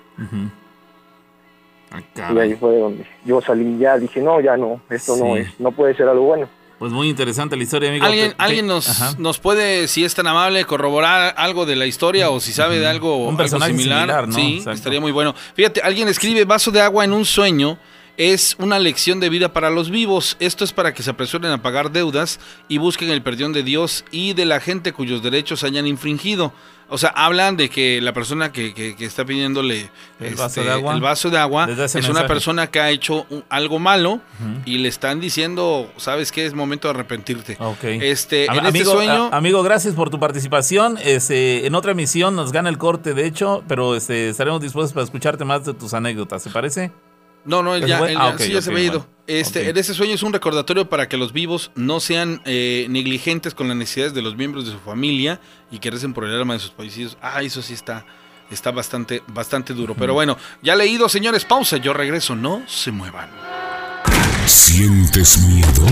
El terror ya invadió tu ser, porque estás escuchando la sexta temporada de Cuéntaselo al patrón. Cuéntaselo esta noche con la rana y con el pavo.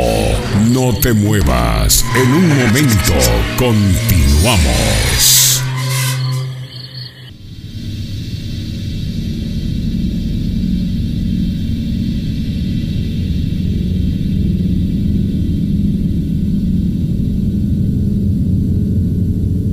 Bien, continuamos, señores, ya a la una de la mañana con 19 minutos en la transmisión que hacemos en vivo desde la ciudad de Córdoba, Veracruz, aquí en México.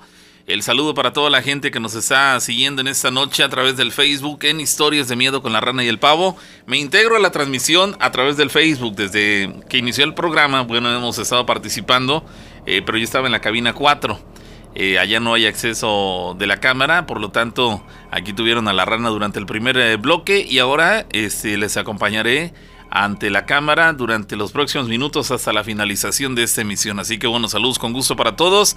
Qué bueno que nos están acompañando y la invitación para que se comuniquen con nosotros. El WhatsApp es el 271-704-4400. Aquí en la parte inferior izquierda de su pantalla, para los que nos están siguiendo por Facebook, aparece el, eh, número de WhatsApp para, al cual nos pueden escribir sus historias, sus anécdotas, para poderlas platicar al aire. Bueno, hay una chica que se comunica conmigo y dice por acá, me llamo Montserrat, sí, Monse, pero mm, creo que la rana se equivocó y los mensajes que estaban previamente los eliminó.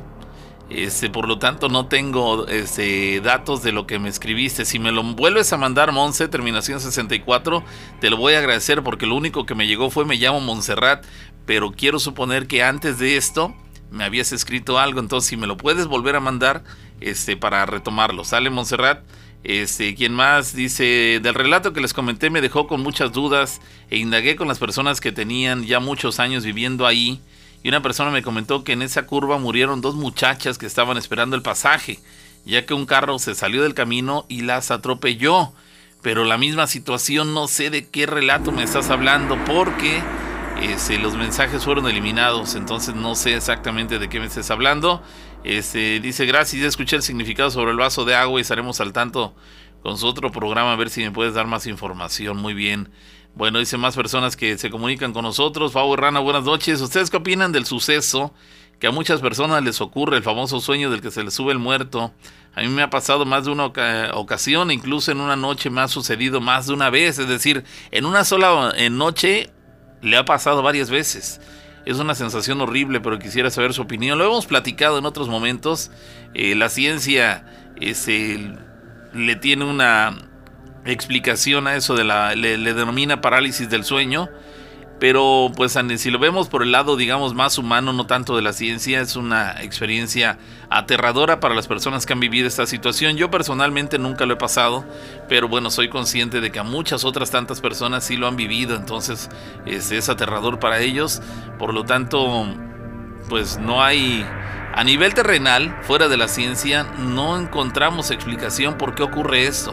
Las personas caen en una desesperación extrema al no poder despojarse de eso que los llega a prácticamente a maniatar de tal forma que no pueden mover más que los ojos. Solamente los ojos tengo entendido que es lo único que pueden mover y con mucho esfuerzo en ocasiones las manos, pero nada más, porque es una fuerza eh, muy poderosa la que los llega a poseer de tal forma que que los limita en todo sentido, no se pueden sentar, no se pueden eh, levantar de la cama, no pueden levantar un brazo, este, quitarse ese ser que aparentemente llega a colocarse encima de ellos, no lo pueden hacer y es aterrador para las personas que lo sufren. Pero bueno, Dice por acá Montserrat, dice, ¿alguien sabe por qué los duendes se llevan a perder a los niños? Pregunta esa chica, ¿por qué los duendes se llevan a perder a los niños? A mí me pasó cuando tenía dos años, me perdí un día aproximadamente 10 horas, es lo que nos dice Monse.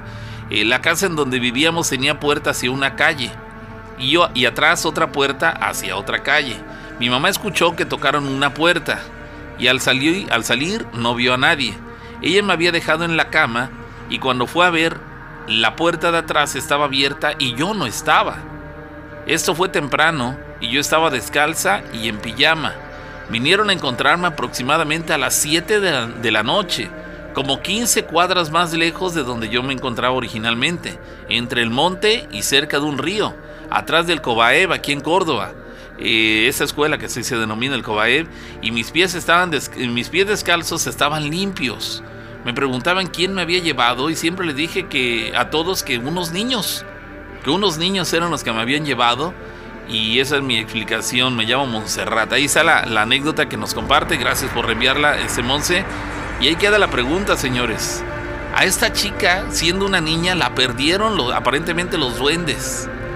Se la llevaron durante muchas horas. Debe ser terrible para que, que una persona, en ese caso su mamá, le hayan extraído o sustraído, mejor dicho, de su propia casa a su hija, de su propia casa. Es decir, causaron en ella una distracción de tal manera que le provocaron, le tocaron la puerta de enfrente para que ella dejara por un momento a su niña en el cuarto. Va, atiende a la persona supuestamente que tocó a la puerta y se da cuenta que, pues, que no había nadie. Entre que fue y regresó a la habitación resulta que su hija ya no estaba y en cambio la puerta de atrás estaba abierta. En condiciones normales hubiéramos imaginado que a lo mejor una persona, algún vecino, un familiar había entrado por la niña y causó esa distracción por la puerta del frente para sacarla por la puerta de atrás. Sin embargo, lo que nos dice Monse es que no fue ninguna persona mayor, ni familiar, ni amistad, ni nada, sino que eran unos niños y aparentemente esos niños eran duendes que se la llevaron y como dice ella, lo más extraño es que los pies, eh, mis pies descalzos estaban limpios.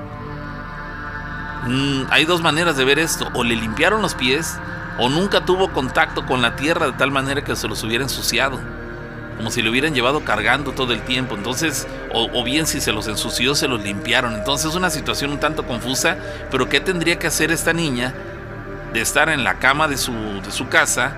en su cuarto, en su habitación con su mamá, terminar 15 cuadras más lejos, 15 cuadras más lejos, o sea, unos kilómetros más adelante, un kilómetro por lo menos más lejos de donde estaba siendo una niña. ¿Quién la llevó hasta allá? Y ella misma dice, pues aparentemente nadie le hizo daño. Los niños se la llevaron y siempre estuvo con ellos. Dice, siempre les dije a todos que unos niños eran los que me habían llevado. Ahí queda la experiencia, muy interesante. Gracias por compartirla, Monse. Tenemos llamada telefónica. Bueno. Bueno, no, había alguien ahí, me parece, pero ya, ya no lo tenemos. Dice por acá, ¿qué tal? Buenas noches. Dice, me llamo Maciel, soy de Orizaba, Veracruz. Y quiero contarles una pequeña historia. Mi hermana tiene un don muy especial, nos dice. Y es que nuestros familiares mueren. Nuestros familiares mueren y van a verla.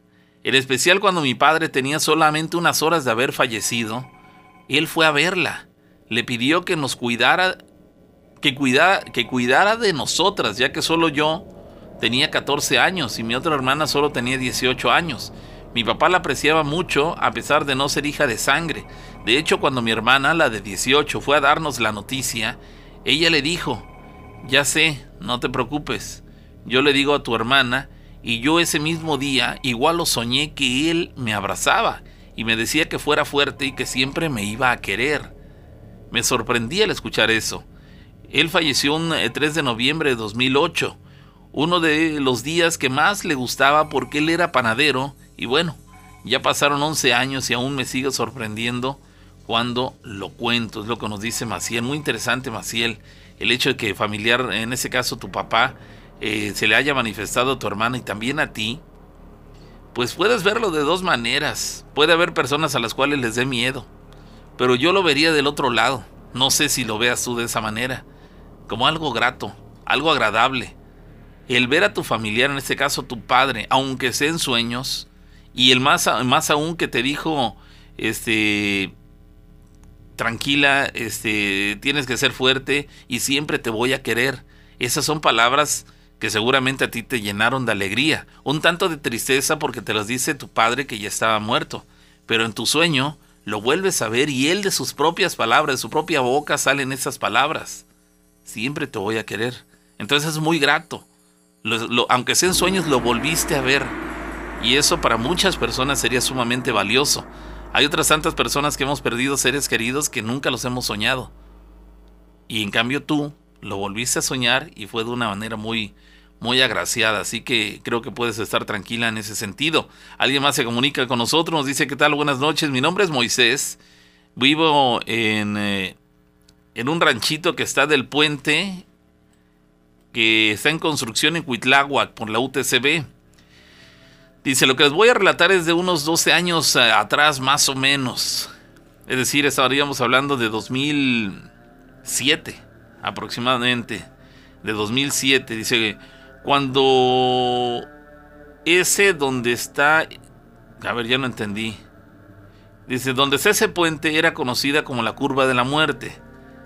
Cierto día que regresábamos con unos amigos de andar, eh, pues, cotorreando, paseando, dando la vuelta ahí, echando relajo con nuestros amigos, y eran como las 2 de la mañana. Aclaro, no estábamos borrachos. Justo al pasar por ahí nos sorprendió al ver a dos mujeres con maletas, justo donde se esperaba el autobús, a las cuales no les alcanzamos a ver la cara, solamente las siluetas. En ese tiempo todavía no estaban situaciones de inseguridad como en la actualidad y se nos ocurrió darles un ride. Eh, es decir, un, aventón, como decimos aquí en México, no sé cómo le denominen este, en otros países. Aquí en México les decimos ride o aventón. Esto que es abordar o permitir que aborden tu unidad para acercarlas al lugar al cual se dirigen. Pero bueno, Dice, cuando regresamos al lugar, no había nada. Es decir, aparentemente ellos cruzaron donde vieron estas chicas, pero al verlas se arrepintieron de haberlas dejado atrás, se dieron la vuelta y regresaron por ellas. Pero cuando regresamos, no había nada, no había nadie. En ese instante a todos nos recorrió un escalofrío por todo el cuerpo, a lo que con mucha prisa nos retiramos de ahí. Afortunadamente ahorita que están construyendo el puente han disminuido los accidentes en esa zona. El otro día escuchando su programa escuché lo que cuentan cerca de ese puente. Ahí eh, hay una capilla de la Virgen de Guadalupe que creo alguien los espantaron por ahí, pero solo le, comento. Esa capilla la construyeron ahí por tanto accidente que había en esa curva. Muy buen programa, felicidades, saludos desde Cuitlagua. Tengo más relatos que los estaré compartiendo. Bueno, muchas gracias por compartirnos este. Y bueno, ahí están las personas haciéndonos llegar sus anécdotas. Llamada telefónica, bueno. Bueno. Bueno. No, teníamos a alguien ahí, pero aparentemente se fue. Bueno, dice más personas que nos hacen llegar mensajes. Dice, ¿qué tal? Buenas noches, soy Mari. Eh, les cuento que hace unos minutos apenas se escuchó la llorona, nos dice. Y ahorita, justo en este momento, los perros están ladrando mucho. Se escuchó lejos, luego se escuchó cerca y después se, volvió a escuchar lejos. Al momento que se escuchó, los perros estaban aullando y en ese instante están ladrando muy feo. Eso sucedió en Potrerillo, pueblo perteneciente a Ixtaxoquitlán. Por cierto, quise grabar el, el llanto de la llorona, pero mi celular se trabó y se apagó. Casualmente su celular se trabó y se apagó. Es decir, no tuvo ella la opción de poder hacer la grabación de la supuesta llorona porque el celular se le trabó y se le apagó. Esa es una, eh, ¿cómo decirlo? Una situación que se presenta frecuentemente. Y eso porque nos lo han platicado. Cuando hay personas que se les ocurre tomar un video o tomar audio del acontecimiento paranormal que se está viviendo en torno a él, resulta que sacan el celular y, aún teniendo carga, suficiente carga, resulta que de un momento a otro el celular se descarga y ya no tienen opción de poder hacer la grabación. Eso nos lo han platicado en otras ocasiones que les ha sucedido y en ese caso vuelve a pasar. Dice, el miércoles ya te había contado que la escuché el sábado pasado, es lo que nos dice esa chica. Entonces, este, últimamente se escucha mucho ahí en Potrerillo Pueblo, así que para la gente que nos está acompañando ahí en este lugar, este, pues tomen nota y tengan preparados ahí dos, tres celulares. Ya sería mucha coincidencia, mucha mala fortuna que a los tres celulares tres personas distintas al mismo tiempo también tuvieran, presentaran la misma falla. Si esto ocurriera, entonces estaríamos hablando de que hay una fuerza paranormal o una energía especial que está impidiendo que los celulares funcionen al 100% y que está impidiendo que ellos tomen, digamos, testimonio de estas eh, manifestaciones. Es algo raro, pero bueno, así la situación. Alguien más nos dice eh, respecto a eso de que se le sube el muerto, dice, corroboro lo que dice Monse, no solamente a los niños, los duendes intentan perderlos, también a personas mayores. Una vez sucedió con un tío. Él gritaba de desesperación porque decía que unos niños, por así llamarlo, lo llamaban. Esos eh, supuestamente no eran niños, serían duendes. Entonces mi abuela y yo fuimos en su auxilio y logramos rescatarlo de que él tuviera un accidente trágico, porque la dirección que él nos señalaba hacia donde los duendes se lo llevaban era un barranco de aproximadamente 10 metros en el cual al fondo de ese barranco era de pura piedra, y pues ya se imaginarán la magnitud del daño que mi tío pudo haber recibido. Entonces, este, ahí queda esa, esa situación. Es más frecuente que pierdan a, los niños. Es lo que más se escucha, pero eh, aquí con esta anécdota podemos ver que no es exclusivo de que le ocurra solamente a los niños, sino que también puede pasar con adultos a los cuales los duendes supuestamente los intentan perder, como que entran en una, en una dimensión distinta en la cual se olvidan del resto del mundo real, entran en esa dimensión y solamente se dejan llevar por lo que están viviendo, no tienen la capacidad o se pierde la capacidad de, razonamiento y decir, caramba, ¿dónde estoy yendo? Me están como que embrujando, como que caigo en un trance en el cual no soy dueño de mis propios pensamientos. Entonces estas personas este, terminan siguiendo a estos seres y probablemente, como en esa anécdota, hubieran podido sufrir un trágico desenlace, un trágico accidente. Entonces, este, queda claro que no solamente los niños sufren estas, estas, eh, estos acosos, sino también los adultos. Alguien más se comunica, nos dice, ¿qué tal? Me llamo Eric y quisiera contarles algo. No me lo vayan a tomar a broma. Pero lo que me ha pasado desde hace varios años es eso de que se te sube el muerto creo que me sucedía de manera normal, o sea, sientes que algo o alguien cae encima de ti. Y al parecer estás despierto, pero sin poder moverte. O sea, todo normal. Pero alrededor de unos dos años a la fecha me pasa de manera diferente, nos dice. Ahora sucede, ahora me pasa como si unos segundos antes de que eso llegue, despierto. Entonces aquello que llega y siento que me, que me mueve, es decir, si estoy acostado boca arriba, me voltea de lado y como si se acostara igual de lado y quedando su cara frente a la mía. Por estar oscuro no logro verle la cara. Es en ese momento que en mi mente está como la imagen de verme acostado con alguien enfrente de mí, como si yo mismo me viera en la cama acostado con alguien más. Y otro cambio que me ha sucedido en esta situación es que igual segundos antes me despierto y eso lo que llegue, es decir, fantasma, como quieran llamarle, llega en...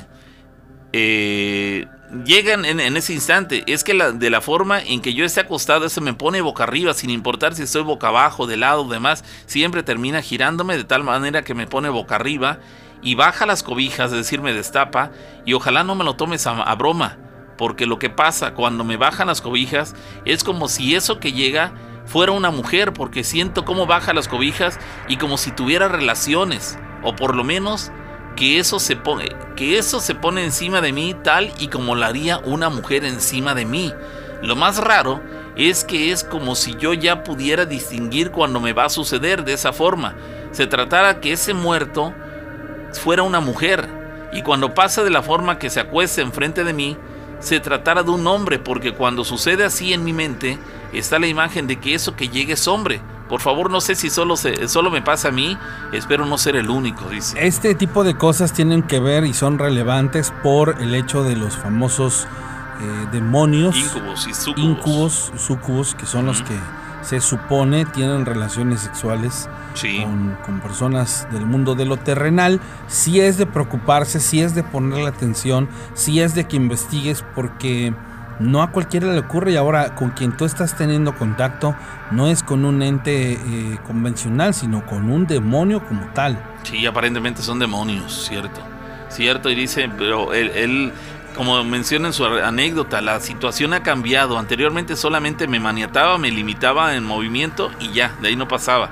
Sin embargo, en tiempos recientes, antes de que llegue, yo despierto. Y ya he empezado a detectar que cuando despierto es inminente su llegada. Está a unos segundos de que llegue, digamos, a poseerme. Y también ha detectado que siente que baja las cobijas y como si tuviera relaciones con él. Porque eso que llega, ese ser, se pone encima de mí tal y como lo haría una mujer encima de ti. Es lo que dice en su relato. Entonces es probable, busca información respecto a sucubos o incubos y este, probablemente puedas encontrar una respuesta a lo que te está ocurriendo en estas, en estas este, manifestaciones o estos fenómenos que estás experimentando en tu propia habitación. Este, dice por acá Pavo, el papá de Maciel, la chica que te acaba de escribir, fue mi amigo. Trabajamos juntos y sí me acuerdo de él, éramos compañeros de trabajo, es lo que nos platica en su mensaje. Alguien más nos dice, Pavo, te contaré una historia. Hace años mi abuela ponía su ofrenda para los familiares. Yo no creía que realmente vinieran, pues se me hacía algo fantasioso ese tema, así que yo no le daba mucha importancia. Conforme crecía me daba cuenta que en esas fechas se escuchaban cosas raras, se caían objetos y un perro que tenía cuando estaba chica se ponía como triste y no se movía. Eh, casi hasta el día cuarto, quinto, sexto se ponía todo el ambiente normal. Cuando empecé a ver cosas y comprender que pertenecían a otro plano, me daba, me daba mucho miedo porque tanto niños como personas adultas me hablaban todos. Unos querían hablar con familiares vivos, otros me reclamaban cosas y otros tantos solo me espantaban y eso ya no me gustaba. Nunca pude decirle a mis padres lo que sucedía ya que eh, pensarían que estaba loca, pues es algo que no es fácil de ver y de comprender. Este don o maldición, como quieran verlo, tiene ventajas y desventajas, ya que a familiares que extraño eh, o quiero ver, las veo. Pero también veo cosas que quisiera nunca haberlas visto, por lo terroríficas que pueden llegar a ser. Hoy es un día muy pesado para mí, ya que mañana dormiré todo el día completo, porque si no, ando como si no hubiera dormido en dos meses por la energía que me quitan las personas que quieren comunicarse.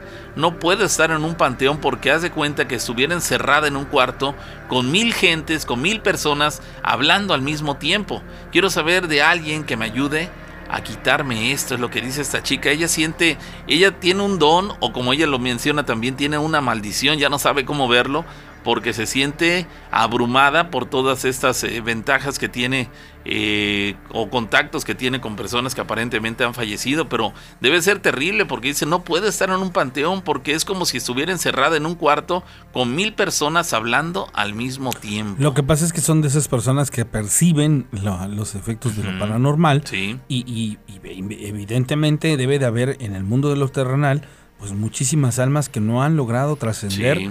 Y, y- y imagina tú a Todos esa como que persona- piden no, ayuda. No, no, no, Sí. de estar increíble y esa sensación lo debe de estar atormentando, pero pues es parte de... Sí, lamentablemente. Llamada telefónica, bueno. Buenos días, Sí, ¿qué tal? una historia. Sí, a ver, Bueno, ¿cuándo, ¿cuándo De ocurrió? hecho, no, ahorita mismo A eh, ver. a- acabamos de escuchar a, a- a La Llorona, ¿De dónde nos llamas? Cuclapa. ¿Lo escuchaste tú y quién más? No, mis amigos, aquí estamos. Acabamos de llegar de- del recorrido del panteón. No, En serio. hasta se nos enchinó la piel de escuchar su lamento. ¿De dónde provenía el, el lamento?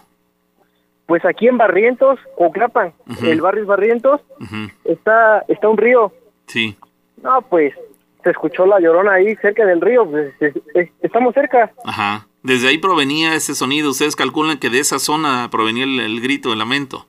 Se- se- bueno, se escuchaba lejos, pero se supone que cuando se escucha lejos es porque Porque está, está cerca, cerca. ¿no? Pues la escuchamos así, cerca. Caramba. ¿Y todos los que están ustedes ahí, cuántos son? ¿Ocho, diez personas? Somos cinco. Cinco personas. ¿Y todos lo escucharon? No, pues sí, todos. estamos aquí platicando y hasta se nos echó la piel a todos. ¿Anteriormente ya habían escuchado algunos de ustedes el, el llanto de la llorona? No, para nada. ¿Es la primera vez que lo escuchan? Sí. La primera vez que lo escuchamos. Bueno, pues no, no es este extraño el que lo hayan escuchado en el sentido de que de que bueno, con ese programa pues seamos, somos honestos y sabemos que se abren portales, pareciera que se facilitan la manifestación de seres paranormales justo cuando hablamos de, de ellos, de estos temas, entonces este, ustedes lo acaban de, de experimentar y, y, pues les causó mucho impacto, no, no se lo esperaban, acaban de llegar del panteón, dices. Tendrá como 15 minutos que llegamos del panteón, hasta se nos llenó la piel ahorita cuando escuchamos el lamento. Caramba.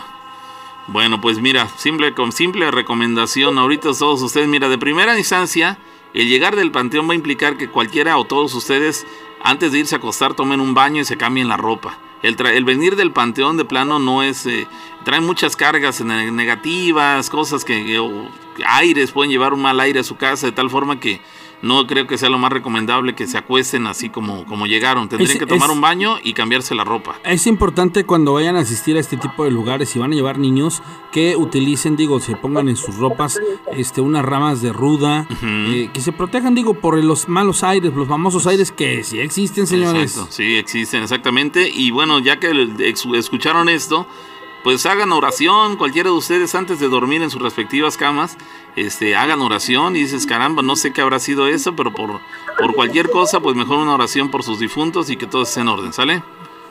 Sí, gracias. Sí, gracias a ti por compartirnos. Bueno, pues ahí está la gente eh, online, en este caso en vivo, platicándonos de manifestaciones que acaban de ocurrir. Ahí hermanos dice, ¿qué tal? Buen día, Pavo Rana. Eso le pasó a mi esposo, bueno, ex esposo, dice, eh, que cuando él trabajaba de repartidor de pan y entraba como a las 4 de la mañana, no nos dice a dónde, y él iba en moto y vio a una anciana caminando por la carretera. Y cuando él quiso ver por el espejo de la motocicleta a esa viejita, a esa anciana, resulta que ella ya no estaba y a él le dio un escalofrío tremendo y mucho miedo. Soy Rosa Isela de la colonia Aguafría. Esa es mi historia, excelente programa. Bueno, es decir, conforme iba en la carretera vio a la mujer que iba caminando en la misma dirección que él iba en la motocicleta, iba por el acotamiento. La rebasó, digamos, la cruzó y cuando por el espejo retrovisor de la motocicleta quiere pues checar, ver nuevamente a la mujer, resulta que ya no iba. Entonces desapareció en cuestión de segundos. Ahí están las experiencias de estas personas. Ahí nos dice, ¿qué tal? Me llamo Abraham, soy de Monterrey, Nuevo León, acá los estoy escuchando.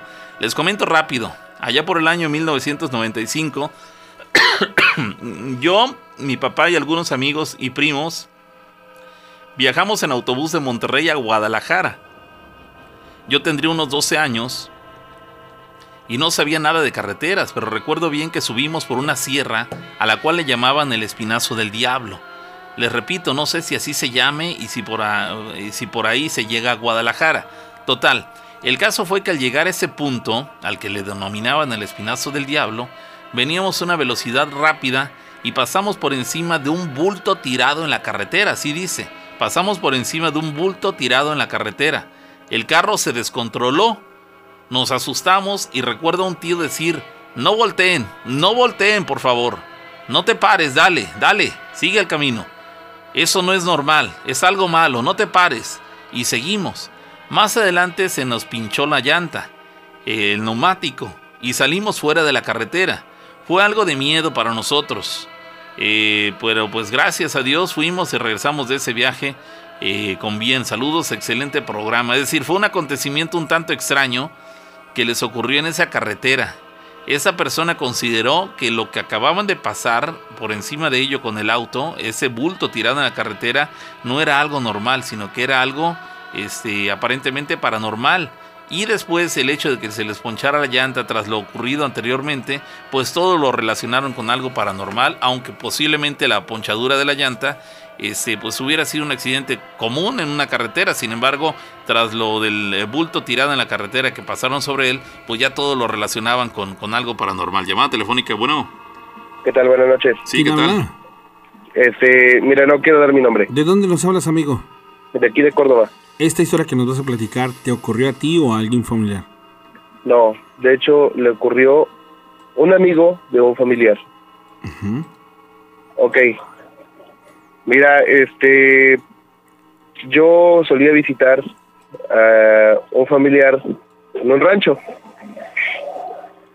Me acuerdo que esa vez que fuimos a visitar al familiar había muerto lo que es su papá. ¿El papá de quién? eh, el papá de mi abuelo.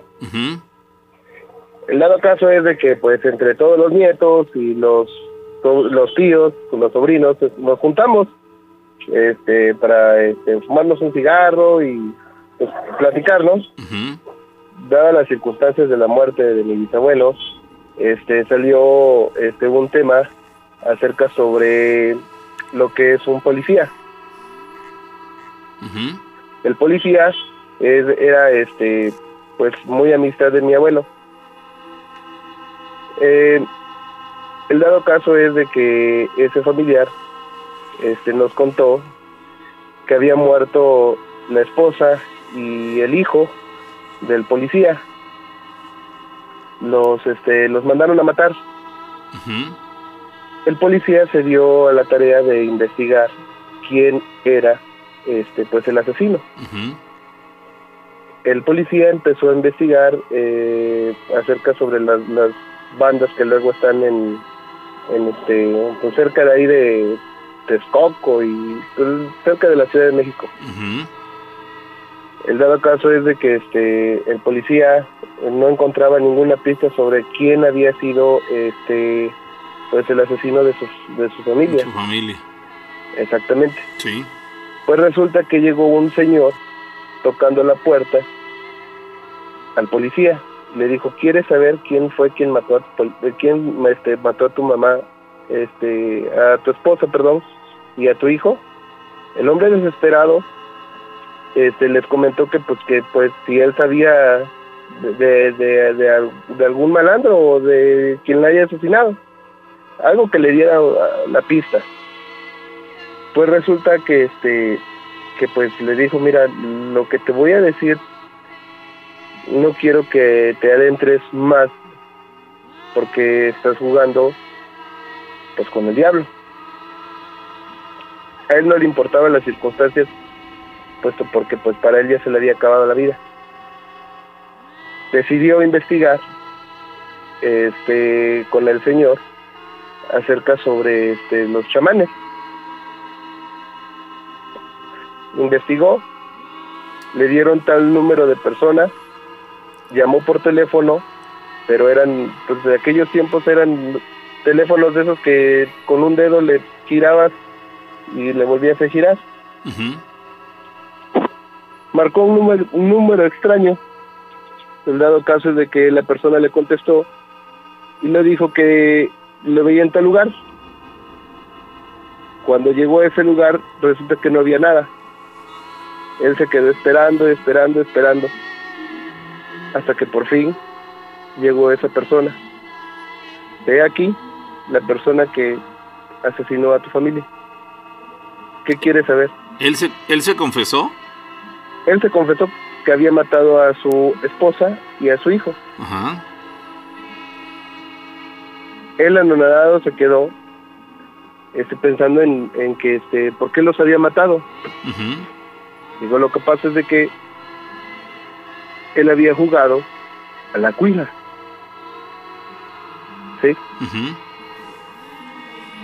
Y por eso este, le había comentado la muerte de un pues, de, de una persona muy allegada. La verdad no, no, no me acuerdo el por qué. Este, pues ya tiene muchos años. El por qué lo, lo, lo había matado. Sí. Y el señor este pues, lo enjuiciaron y todo. Pero este pues resulta que pues al término de la plática pues el señor lo encontraron nada más muerto con un cuchillo entre la garganta y la nariz. Mm, es una historia muy rara. No este realmente no me acuerdo muy bien este por qué salió el tema. Pero pues bueno es hasta ahí donde puedo contarles, ya no puedo contarles más. ¿No puedes contar más porque no puedes o porque no tienes más información? No, porque estoy nervioso. Ok. ¿Algún Este- motivo en particular? pues sí, sí me, es la primera vez que, que cuento la historia después de muchos años y hasta la fecha sí, sí como que me pandea. Ok. Bueno, quiero pensar que hay algo más de fondo en esa historia. Este, sí, pero les hablaré más después. Bueno. Gracias, amigo. Gracias, amigo. Feliz noche. Qué increíble todo Sí. lo, que, lo que se llega a, a denotar. Las sí. historias son muy buenas. Sí, hay algunas que tienen todavía un, un trasfondo todavía más intenso que otras, pero bueno, cada una tiene su dosis de, de, de terror, de miedo, de confusiones, en fin. Dice alguien por acá, buenas noches, les contaré una historia que desconozco si es generada por el entorno de las historias de miedo o por nuestra tradición del Día de Muertos, pero desde hace ocho meses los escucho semana tras semana. Pero en este maratón que empezó el día, eh, el día jueves, no, bueno, el día jueves sí, a las 0 horas del jueves, me pasó algo muy aterrador que me dejó con mucho miedo, ya que escuchando su programa entre la una y media de la mañana y la 1.45 de la mañana del jueves, Prácticamente nada. tocaron, tocaron la ventana de mi cuarto, eh, es decir, hace como 48 horas, dice, tocaron la ventana de mi cuarto como en dos ocasiones, y pues lo dejé pasar, pero a los cinco minutos volvieron a tocar mi ventana aún más fuerte. Eh, pero lo más aterrador es que después de los últimos golpes se escuchó muy claramente la risa de un niño de aproximadamente 6 años de edad. Para mi mala fortuna, todos estaban dormidos y mi hermano que comparte con, eh, cuarto conmigo no se encontraba ese día. Mi única reacción de tanto miedo fue persignarme y taparme la cara del miedo que me causó. Este suceso se lo platicé a mi familia y mi mamá lo atribuye a que quizás fueron los niños difuntos que nos visitan en Día de Muertos, que son las creencias de mi familia. Lo más interesante de, es- de esto es que todo lo mencionado anteriormente se lo comenté a un conocido que tiene una obsesión con los duendes. Él me dice que quizás pudieron ser ellos que solo estaban jugando conmigo y que si, quería comprobarlo que les dejaron unos dulces donde na- nadie más supiera en dónde estaban más que yo. Esto lo hice el día viernes, al otro día de que tocaron mi ventana, es decir, hace 24 horas, en la noche mientras escuchaba su programa. Por la hora obviamente ya todos estaban dormidos y dejé los dulces en una silla a simple vista. Esto lo hice aproximadamente a la una de la madrugada y seguí escuchando su programa hasta las 2, que es la hora que terminó. Y pues antes de dormir tengo la costumbre de ir al baño y por simple curiosidad fui a ver los dulces que había dejado y para mi sorpresa resulta que ya no estaban. Era imposible que alguien de mi, familia los hubiera, los hubiera tomado porque todos dormían. Del miedo que me causó no encontrar los dulces, ya no quise ir al baño y me fui a dormir, porque yo no creía mucho en lo paranormal y esto me causó un escalofrío tremendo. Al mismo tiempo, eso sucedió en Nogales, Veracruz. Ojalá ese, eh, puedan leer mi historia, ya lo hicimos. Esta persona que es de Nogales, programa y nunca me lo pierdo. ojalá, ojalá y tenga la oportunidad de que le cuenten historias que ocurren ahí en torno a la laguna y nos las pueda después compartir, porque ahí, por ejemplo, ahí hay cosas... Hay una leyenda de que aparentemente ahí han visto una sirena, ¿no? No, eso es aquí en Ojo de Agua. Dicen que si se Ojo aparece la sirena y la llevas de Ojo de Agua a la iglesia, se inunda Orizaba. Ah, bueno, son versiones, ¿no? Son, son leyendas que existen. Llamada telefónica, bueno. Hola, linda madrugada, amigo. Sí, ¿qué tal? Es que escuchaba una historia de acá de un cuate de Goclapan y fíjese que coincidió. ¿Ustedes también escucharon a La Llorona? Así es, es que, bueno, él es del barrio Barrientos, por lo que escuché, y yo soy de Rincón Cadena, entonces es como el contrario. ¿Y también lo escucharon? Pasó lo mismo, sí, pasó lo mismo. ¿Ustedes también fueron al panteón? Sí, veníamos del panteón, de hecho, y ya llegando, eh, me tocó escucharla. ¿A ti y a quién más? A, a mí y a mi familia. ¿Todos lo escucharon también? Sí, es que pues es una tradición en la familia ir al panteón este día. Pero también coinciden en que escucharon a La Llorona. Sí, así es, coincidió la verdad y Oye, ¿y el, so- ¿y el sonido de dónde consideran ustedes que provenía? ¿También de la zona del río? así es de la zona del río y fíjese que no es la primera persona que dice eso, pero pues hasta hoy me tocó a mí experimentarlo y pues es algo pesado por así decirlo, ¿no? Sí, ya, ya no es nuevo para nosotros que justamente de esta población ahí en Cuautlapan eh, haya, sea de donde se, se originan muchas de las historias que nos platican. Pareciera ser una, una área, una zona muy este, muy proclive para que se presenten este tipo de fenómenos. Y esta noche coinciden dos, dos familias distintas, de puntos distintos de la misma población, en una versión, el hecho de haber escuchado el llanto de la llorona, el lamento. que el río está, digamos, como por la frontera de los dos barrios. Entonces, pues yo creo que ahí coincidió todo. Bueno. Bueno, bueno, pues la recomendación la misma que le hicimos a ellos hace un momento. Si llegaron del panteón, lo más recomendable es que antes de irse a la cama, tomen un baño, se cambien la ropa principalmente para dejar cualquier mal aire que lleven este, afuera y no, no, no, no ingresen a su casa porque bueno, si hay niños pudieran sufrir las consecuencias de haber llegado al panteón y, a dormirse así con, sin, sin, haberse protegido. Pero bueno, ahí se los dejamos, amigo. Muchas gracias por compartirlo. ¿Pavo? Sí. Un saludo para la banda de Barrientos. Bueno, saludos, saludos para toda la gente que por allá nos está acompañando. Hoy estamos en la recta final. Dice, buenas noches, qué bueno que acaban de decir lo del baño. Yo acabo de llegar del panteón, me daré un baño y yo llevé un ajo. Bueno, pues ahí está lo Ajo ruda, ruda, una, una rama de ruda este, digo que es como que lo esencial. Lo del baño, fumarse un cigarro es por lo del aire. Este, y para no acostarse con esas energías, pero súper importante. Algo, algo que mencionas es bien cierto, nos separa un minuto de las 2 de la mañana. Y bueno, pues el día de hoy concluye este maratón con el tercer programa de que es el día de hoy, de historias de miedo. Y próximo miércoles y la siguiente semana tendremos programa convencional, no, no normal.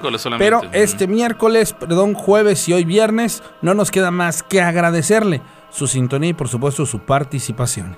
Cierto, cierto. Ya gracias a toda la gente que nos ha acompañado en esta noche y agradecer por todos los mensajes y todas las anécdotas que nos han compartido. Como pueden darse cuenta, las llamadas telefónicas siguen ingresando, los mensajes de WhatsApp todavía tenemos decenas de mensajes ahí eh, pendientes por salir al aire, pero lamentablemente el tiempo nos ha derrotado una vez más y no tendremos más espacio que despedirnos. Así que el agradecimiento a todos y recordarles a los que no escucharon su historia al aire que la sigan reenviando en otros programas, bueno, que la copien, la pegan la envían, no reenviarlas porque no llega completa, pero este habrá oportunidad seguramente en las próximas emisiones de escuchar las eh, anécdotas que nos han compartido. Seguramente hoy salieron al aire varias que habían quedado pendientes de programas anteriores, por lo tanto es cuestión un poco de paciencia o de suerte.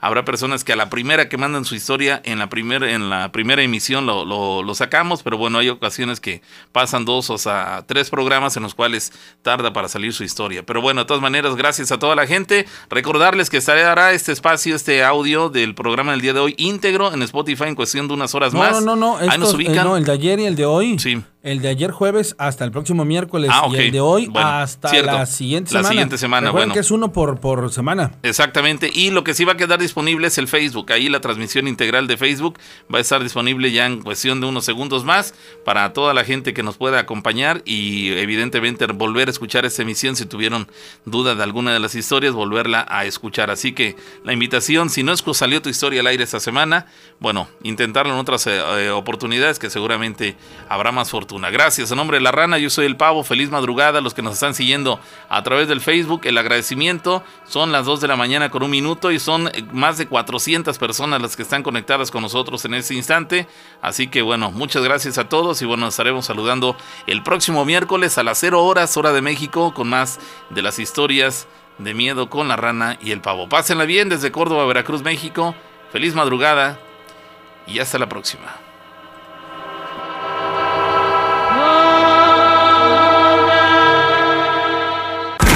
Llegamos al final del programa. Aún sigues vivo, petrificado. La próxima semana tienes una cita con el terror.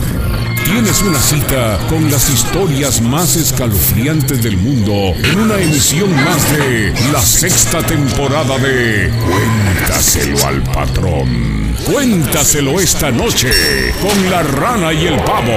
Hasta la próxima.